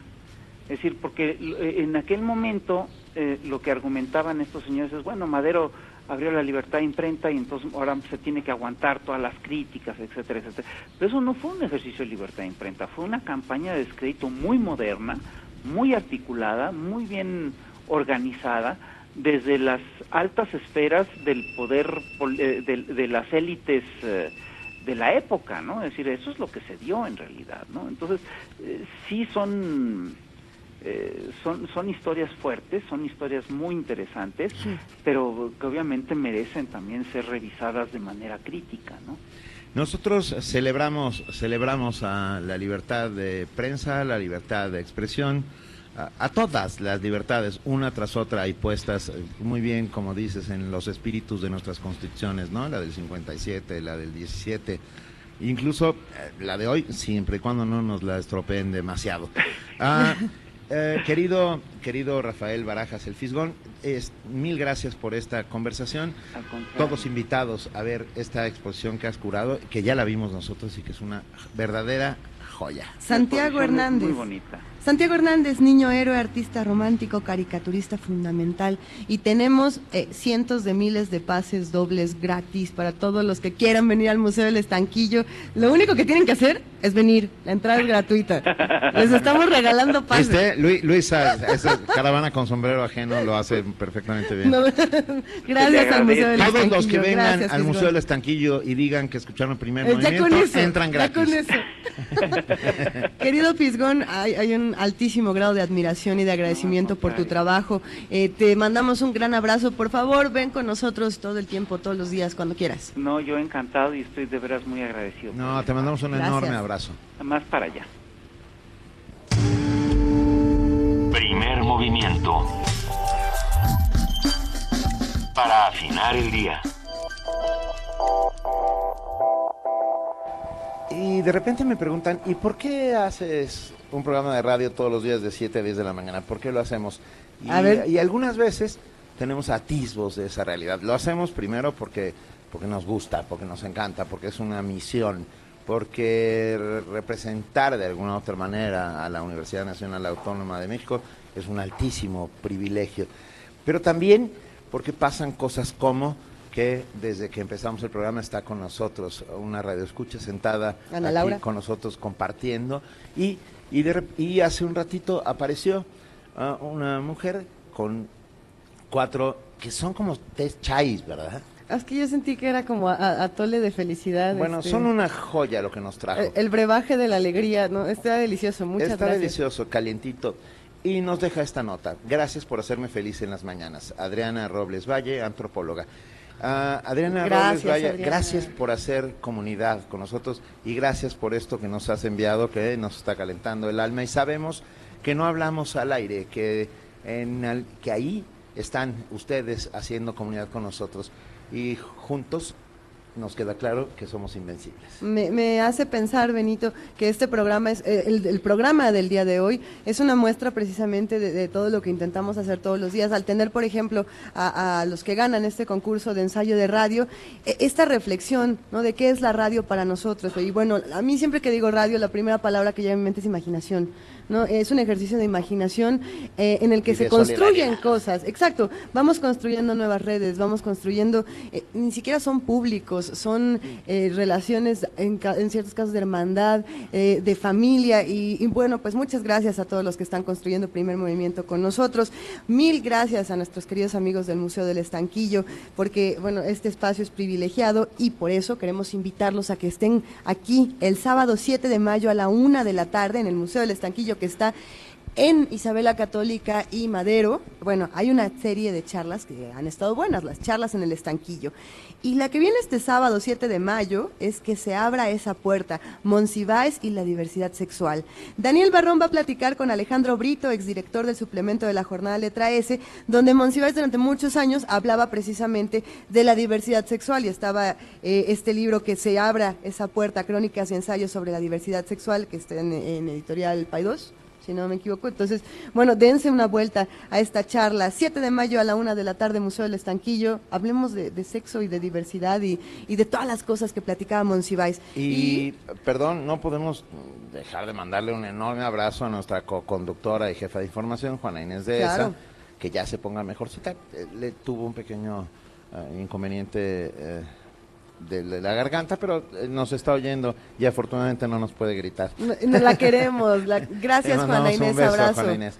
Y nos vamos a esta nota.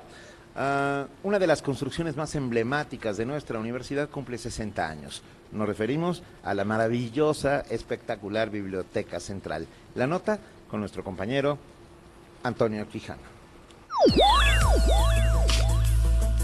El rector de la UNAM, Enrique Graue, encabezó la ceremonia por el 60 aniversario de la Biblioteca Central y el 50 de la Dirección General de Bibliotecas. En el auditorio Alfonso Caso dijo que la Biblioteca Central es una de las construcciones más emblemáticas del arte y la arquitectura mexicana. Tras destacar la belleza y complejidad de su mural, obra cumbre de Juan O'Gorman, el doctor Graue indicó que el inmueble fue factor determinante para que la UNESCO declarara al campus de Ciudad Universitaria Patrimonio Cultural de la Humanidad. Este edificio también es sede de la Dirección General de Bibliotecas, columna vertebral del sistema bibliotecario respectivo. La Biblioteca Central y la Dirección General de Bibliotecas son motivo de orgullo para la UNAM y estoy seguro que lo seguirán siendo, porque su misión es inacabada e inacabable y siempre en constante superación. Los nuevos tiempos imponen nuevos retos, particularmente en la forma de brindar la información, en adaptarnos a ellos y a estos nuevos métodos de estudio, en transformar los espacios para que confluyen diversas modalidades de lectura, en buscar programas que estimulen a los estudiantes a acudir a la biblioteca y hacer las suyas, en difundir y promover el uso de los recursos bibliográficos y en avanzar en el desarrollo tecnológico para mantener la modernización de las bibliotecas y la calidad de sus colecciones son indudablemente el reto en los años por venir. En tanto, Adolfo Rodríguez Gallardo, titular de la Dirección General de Bibliotecas, destacó que con el apoyo de las nuevas tecnologías se digitalizó un acervo muy importante, las tesis de los egresados a partir de 1985, sobre todo los de posgrado, que ahora se pueden consultar en Internet.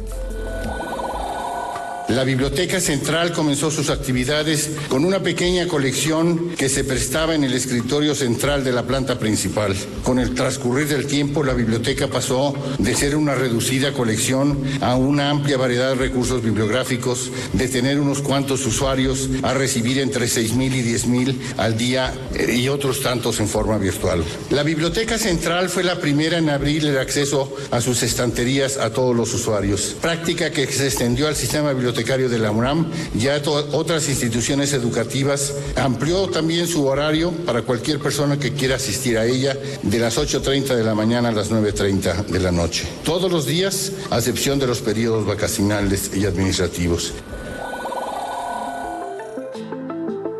Actualmente esa dirección coordina las actividades y funciones de las 135 bibliotecas departamentales y especializadas de la UNAM. Para Radio UNAM, Antonio Quijano. Primer movimiento. Donde todos rugen, el puma ronronea. Hace no menos de una semana, Benito, quería contarte que estaba leyendo un artículo donde decía así, decía, la buena noticia, en México se aprobó una ley que permite la gestación subrogada. Eh, la mala no será para todos. Y, y ese, ese disparador me hizo pensar, eh, ¿qué tiene esta ley? Eh, ¿Para dónde va? ¿Qué significa la gestación subrogada para muchas personas? Unos que no pueden tener hijos, otros que, que vaya, que desean adoptar. Hay como mucho que se discute desde la gestación subrogada, mucha controversia incluyendo uh, la, el comercio que se está haciendo alrededor y las organizaciones que están empezando a capitalizar este esfuerzo. Pero, perdón, un rapidísimo comentario. Gracias, Elsa Georgina. Que Bienvenida, Elsa. Radio Escucha que acaba de llegar. Y por radio, por nuestro Twitter, nos dice un compañero que no lo dejaron entrar. Eh, insiste, ya, ya, ya, perdón, ya hay órdenes de poder entrar, por supuesto. Han entrado aquí muchos compañeros. Fue nuestro amigo Juan Carlos Franco. O Paz, vuelve a intentarlo. Están, ya, ya saben que, que vienes con nosotros. Pasa pasa? Aquí estamos haciendo primer movimiento. Todos invitados a la recta final de primer movimiento, donde vamos a discutir este tema tan controvertido, la, la gestación, la maternidad subrogada, qué quiere decir, para quién es, eh, por qué por indicación médica, por qué no por indicación médica. Bueno, a ver, eh, ya se encuentra en la línea nuestro querido Jorge Linares, Jorge Enrique Linares es el director del programa universitario de bioética. Buenos días, Jorge, ¿cómo estás? Hola Luisa, ¿cómo les va, Benito? ¿Cómo están? Estamos muy muy bien. Estamos en el centro histórico, estamos en el Museo del Estanquillo, nos va muy bien. Te queremos. Ya oigo que envidia. La próxima vez te invitamos. Claro. Va. Con gusto. Hablábamos de gestación subrogada, Jorge. Gestación subrogada y no solamente el dilema bioético, sino también el dilema que está empezando a suceder alrededor del comercio que estás uh, pasando alrededor del tema, ¿no? Sí, claro. Eh, pues miren, la, la gestación subrogada, eh, que es eh, el hecho de que una mujer eh, geste el, hijo de, de otra, digamos, en principio, mediante técnicas de reproducción asistida, pues se ha ido extendiendo en el mundo y ha habido distintos tipos de legislaciones que tratan de regularlo. Entonces en México se aprobó por el Senado una iniciativa que pasará a discusión a la Cámara de Diputados algún día de estos porque hay muchos asuntos pendientes.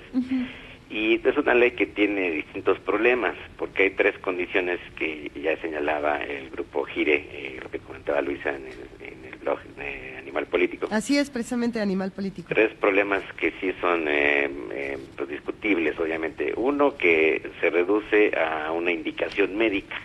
O sea que cuando estrictamente una pareja tenga indicación médica de que no puede eh, procrear, entonces sería la, la primera condición. Esto parece que podría ser discriminatorio porque deja fuera, por ejemplo, a parejas eh, homoparentales ¿no? Sí. que no tienen un problema de fertilidad en sentido estricto. Y entonces eso excluye de un derecho. Cuando una ley se establece, pues crea derechos y entonces aquí estaría siendo una ley que podría ser discriminatoria. En segundo lugar, el, el asunto de, mm, de que no sea lucrativo, ¿no? Ese es- eso es uno de los temas fundamentales, porque el efecto existe ya el negocio en muchos lados del mundo y, y, y la restricción absoluta de que no sea lucrativo pues puede ser eh, complicada y puede dejar en indefensión a muchas mujeres que de todos modos estarían eh, haciendo un negocio, ¿no? Con las, las personas que, que las contratan para ello.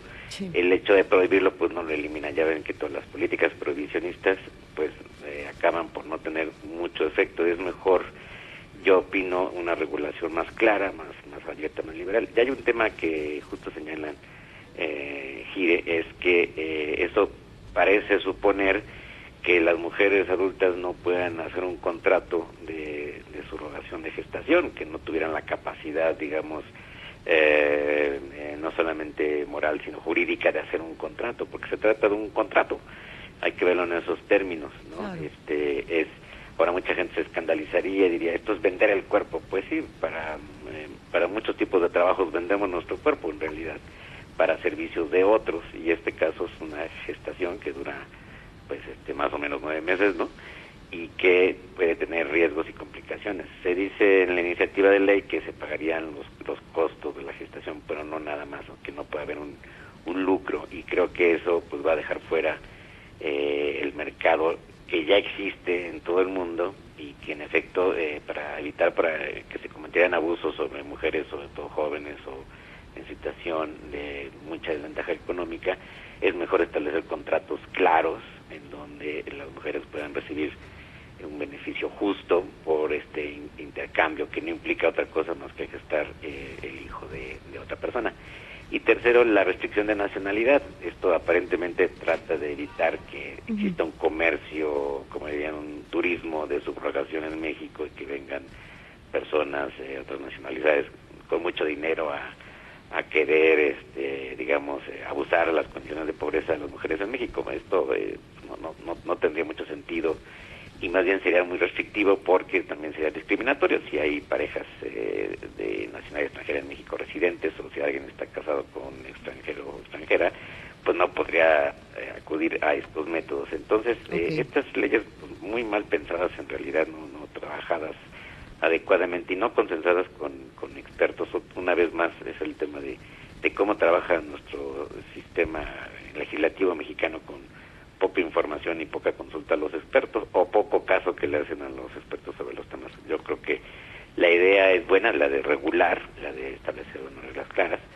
pero eh, me parece que es demasiado restrictiva esta ley y, y que no, no tendría los fines, no cumple los fines que promete, digamos, de proteger a las mujeres, sino más bien de tener efectos discriminatorios. En el fondo, quizá hay una agenda ahí oculta, no, no, Así lo puedo, no lo puedo afirmar, pero quizá es esta idea de, de una restricción a que sean solamente personas heterosexuales, casadas, este y que lo hagan por fines absolutamente altruistas, eso pues es difícil difícil asegurarlo, ¿no? Eh, eh, la digamos, la gestación subrogada no se va a detener.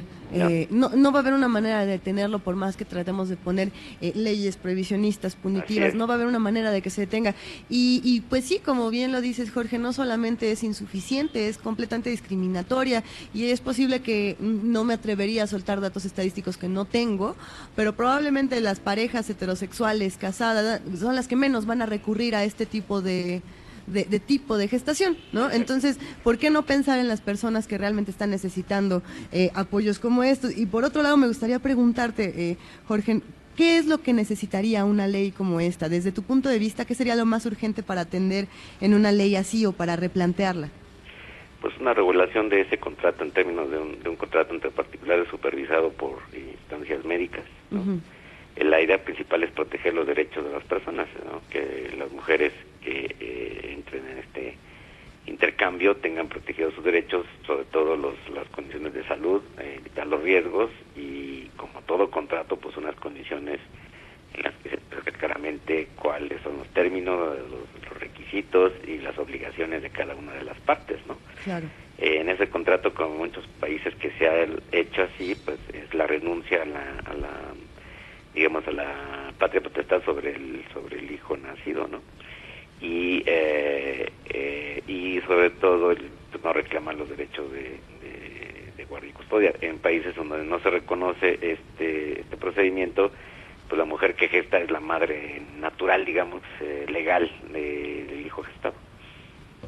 Mira, nos escriben los compañeros que hacen comunidad todos los días, el doctor Opgin, que nos dice, y en caso de complicaciones maternas, muerte de la madre o el niño con malformaciones, ¿qué, qué sucederá? Exacto, eso no está muy previsto, entonces ¿No? en un contrato tiene que haber indemnizaciones. Sí, eso es todo un tema, ¿no? Todo un tema muy fuerte porque hay riesgos, obviamente, riesgos delicados, y entonces si la mujer que es gestante tiene problemas de salud, pues los eh, contratantes tienen que hacerse cargo de los gastos y desde luego de, no pueden digamos desechar o rechazar el producto no porque mm. salió defectuoso imagínense. Ahora ya no lo quiero van a decir. Exacto. Claro. Eh, Jorge Linares eh, si te parece bien invitamos a todos los, los radioescuchas a que visiten este artículo que publicó Animal Político que me parece una lectura interesante y también a que se acerquen a lo que está haciendo el programa universitario de bioética de la UNAM. Tienes alguna página algún link alguna cuenta de Twitter que nos proporciones sí como no. Nuestra página es www.bioética.unam.mx.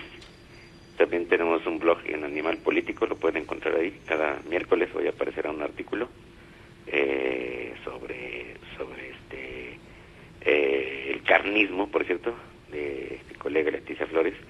Y, eh, y también tenemos, eh, lo he dicho varias veces, a veces se me olvida el que hacemos cada mes, en el Centro Cultural Universitario, en la sala Monsiváis, el próximo, en la próxima, el próximo jueves, y vamos a pasar la cinta El secreto de Vera Drake, es un, una película británica sobre una mujer que practica abortos cuando estaban prohibidos en, en el Reino Unido.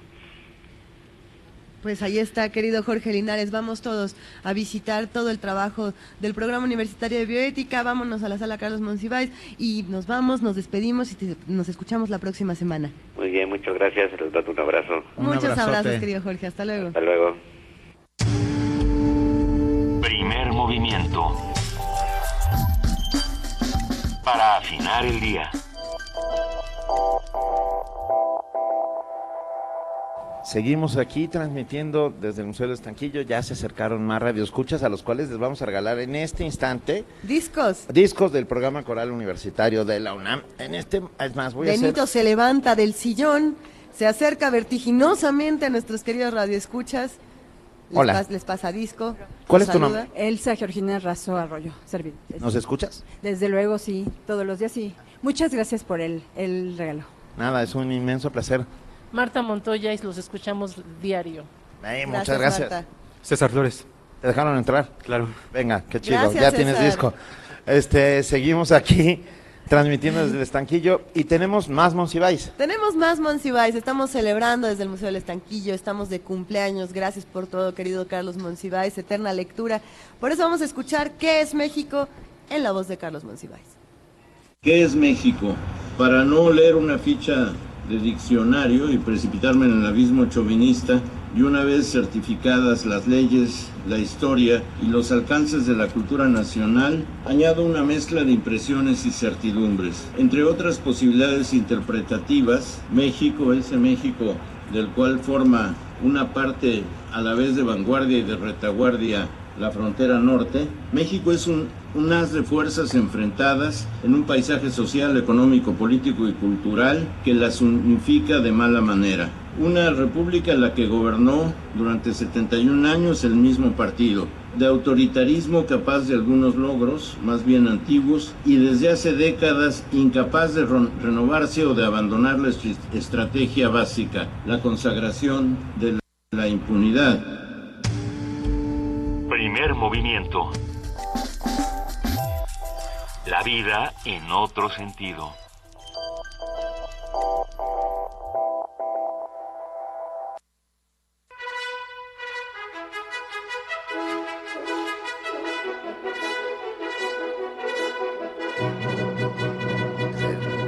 La colonia del Valle viene galopando Guillermo Hotel hasta el centro histórico.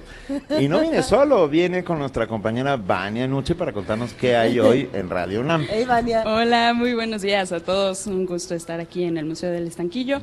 Hoy en Radio UNAM por el 96.1 de FM a la una de la tarde. No se pierdan La Torre de Londres del Encierro a la Eternidad una obra, eh, una serie basada en la obra de Ricardo III de William Shakespeare con la compañía de teatro penitenciario de Santa Marta, Acatitla. A las 5 de la tarde los esperamos para que disfruten de la radionovela Hay Química entre nosotros, en donde nos dan una explicación desde la óptica de la ciencia de la problemática de amor entre los adolescentes. Que tienen las hormonas desatadas y entonces, pero todo tiene que ver con el... Es una edad complicada, pero ahí nos van a explicar qué pasa. Es una edad chidísima no los molesten. No, no, no, yo solo hablaba de la ah, hipófisis. La hipófisis, yo... y a las, perdón, a las nueve de la noche...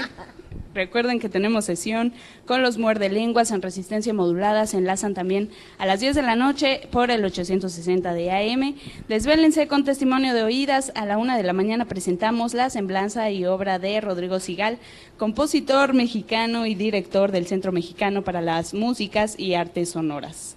Por el 860 de AM tenemos recuento vivo a las 5 de la tarde y a las 6 escuchan el radio, radiodrama Las, Las hijas de Rebeca de Dylan Thomas, dirigida por Rolando de Castro. Visiten nuestra página de internet www.radiounam.unam.mx donde podrán conocer más de nuestro contenido. Síganos en redes sociales como arroba Radio UNAM. Estamos en Facebook, Twitter e Instagram.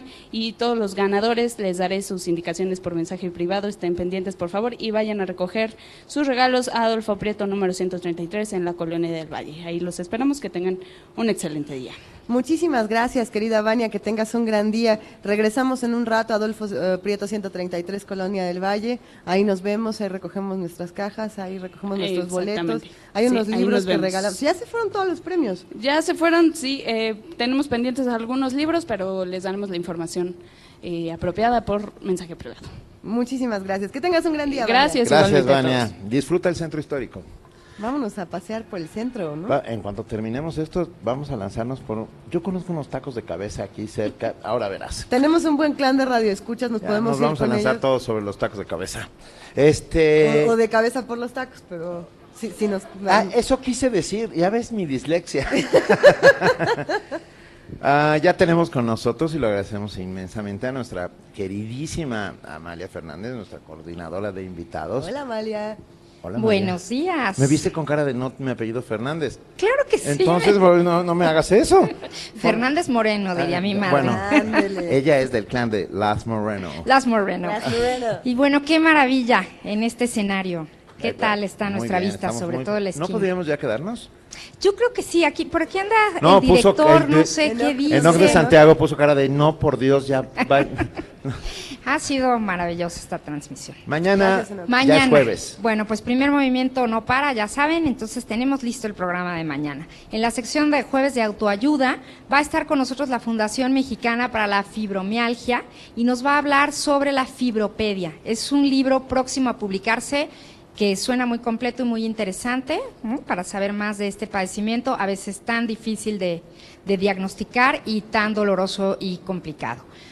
Tenemos una entrevista exclusiva, Rigoberta Menchú, no necesita presentación, Premio Nobel de la Paz 1992, defensora de derechos humanos, líder indígena guatemalteca. Platicaron con ella Juana Inés de Esa y Luisa Iglesias. Y Benito Taibo. Y Benito Taibo, yo, yo, este, yo me quedé haciendo el enlace desde Radio UNAM. Estuvo Muy interesantísima esta conversación. Nuestros conductores platicaron con ella. Mañana tenemos la entrevista exclusiva. Y mañana es jueves, jueves de Mundos Posibles con el doctor Alberto Betancourt. Y bueno, aquí tenemos el tema del doctor Betancourt. El ecocidio en México, el antropoceno, oxímoron entre la entropía y la conciencia de la especie. Va, va, a seguir con, después de que hablamos del TPP, esta conversación da un, buen hilo. Muchísimas gracias, querida Amalia Fernández, que tengas un gran día. Ahorita nos vamos a caminar por el centro. Buen día, vámonos al centro y buen día a los radioescuchas. Hasta luego. Vamos de cabeza hacia los tacos. Este, gracias. gracias a todos los que hicieron posible esta transmisión. Gracias, por supuesto, al Museo del Estanquillo. Gracias a su director, Enoc de Santiago. un inmenso placer, un privilegio haber podido ver el amanecer frente a la profesa y conjurar a todos los demonios de los golpes de Estado que allí se anduvieron gestando en el siglo XIX. Ah, gracias, querida. Gracias, por supuesto, a todos los que hacen comunidad diariamente con nosotros. Gracias a los redes escuchas que llegaron hasta aquí y están frente a nosotros. Nos podemos ver a los ojos y sabemos que estamos haciendo comunidad y eso es lo más importante. Gracias, queridísima Luisa Iglesias. Querido Benito Taibo, querido Radio Escuchas, gracias por estar con nosotros esta mañana, los que vinieron al museo. Eh, para todos los que nos hacen sonreír cada mañana y hacen que amemos nuestro trabajo, esto es de Steve Harley y se llama Make Me Smile. Esto fue Primer Movimiento. El mundo desde la universidad.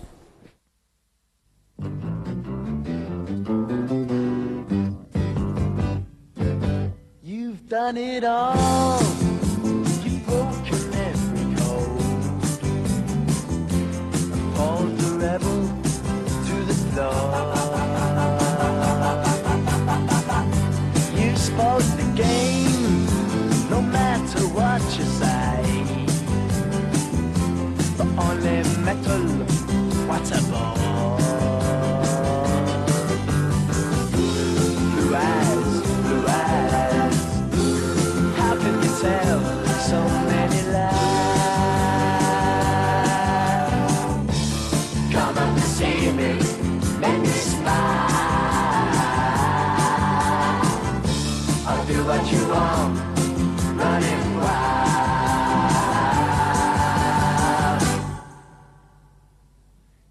Nothing left, all gone and run away.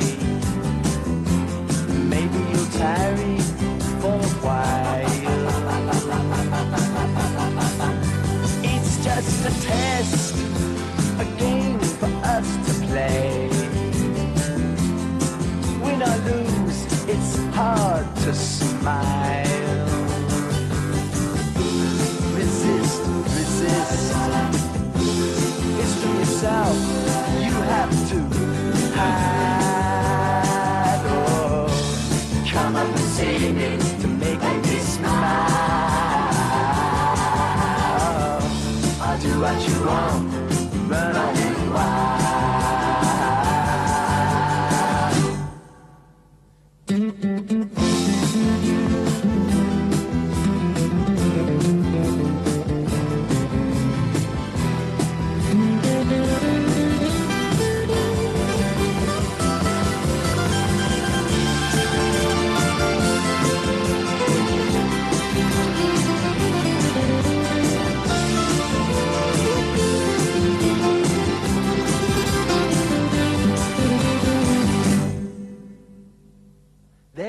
no more.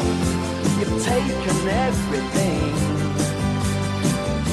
from my belief in Mother Earth. Can you ignore my faith in everything? Cause I know what faith is and what it's worth.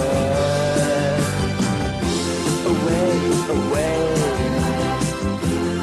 don't say maybe you'll try to come up and see me to make me smile. I'll do what you want, just run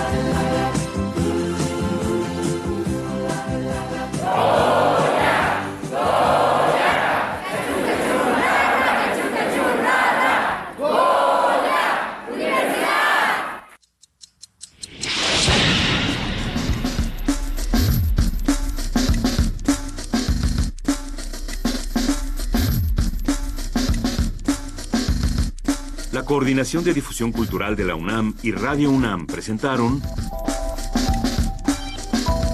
Primer Movimiento. El mundo desde la universidad.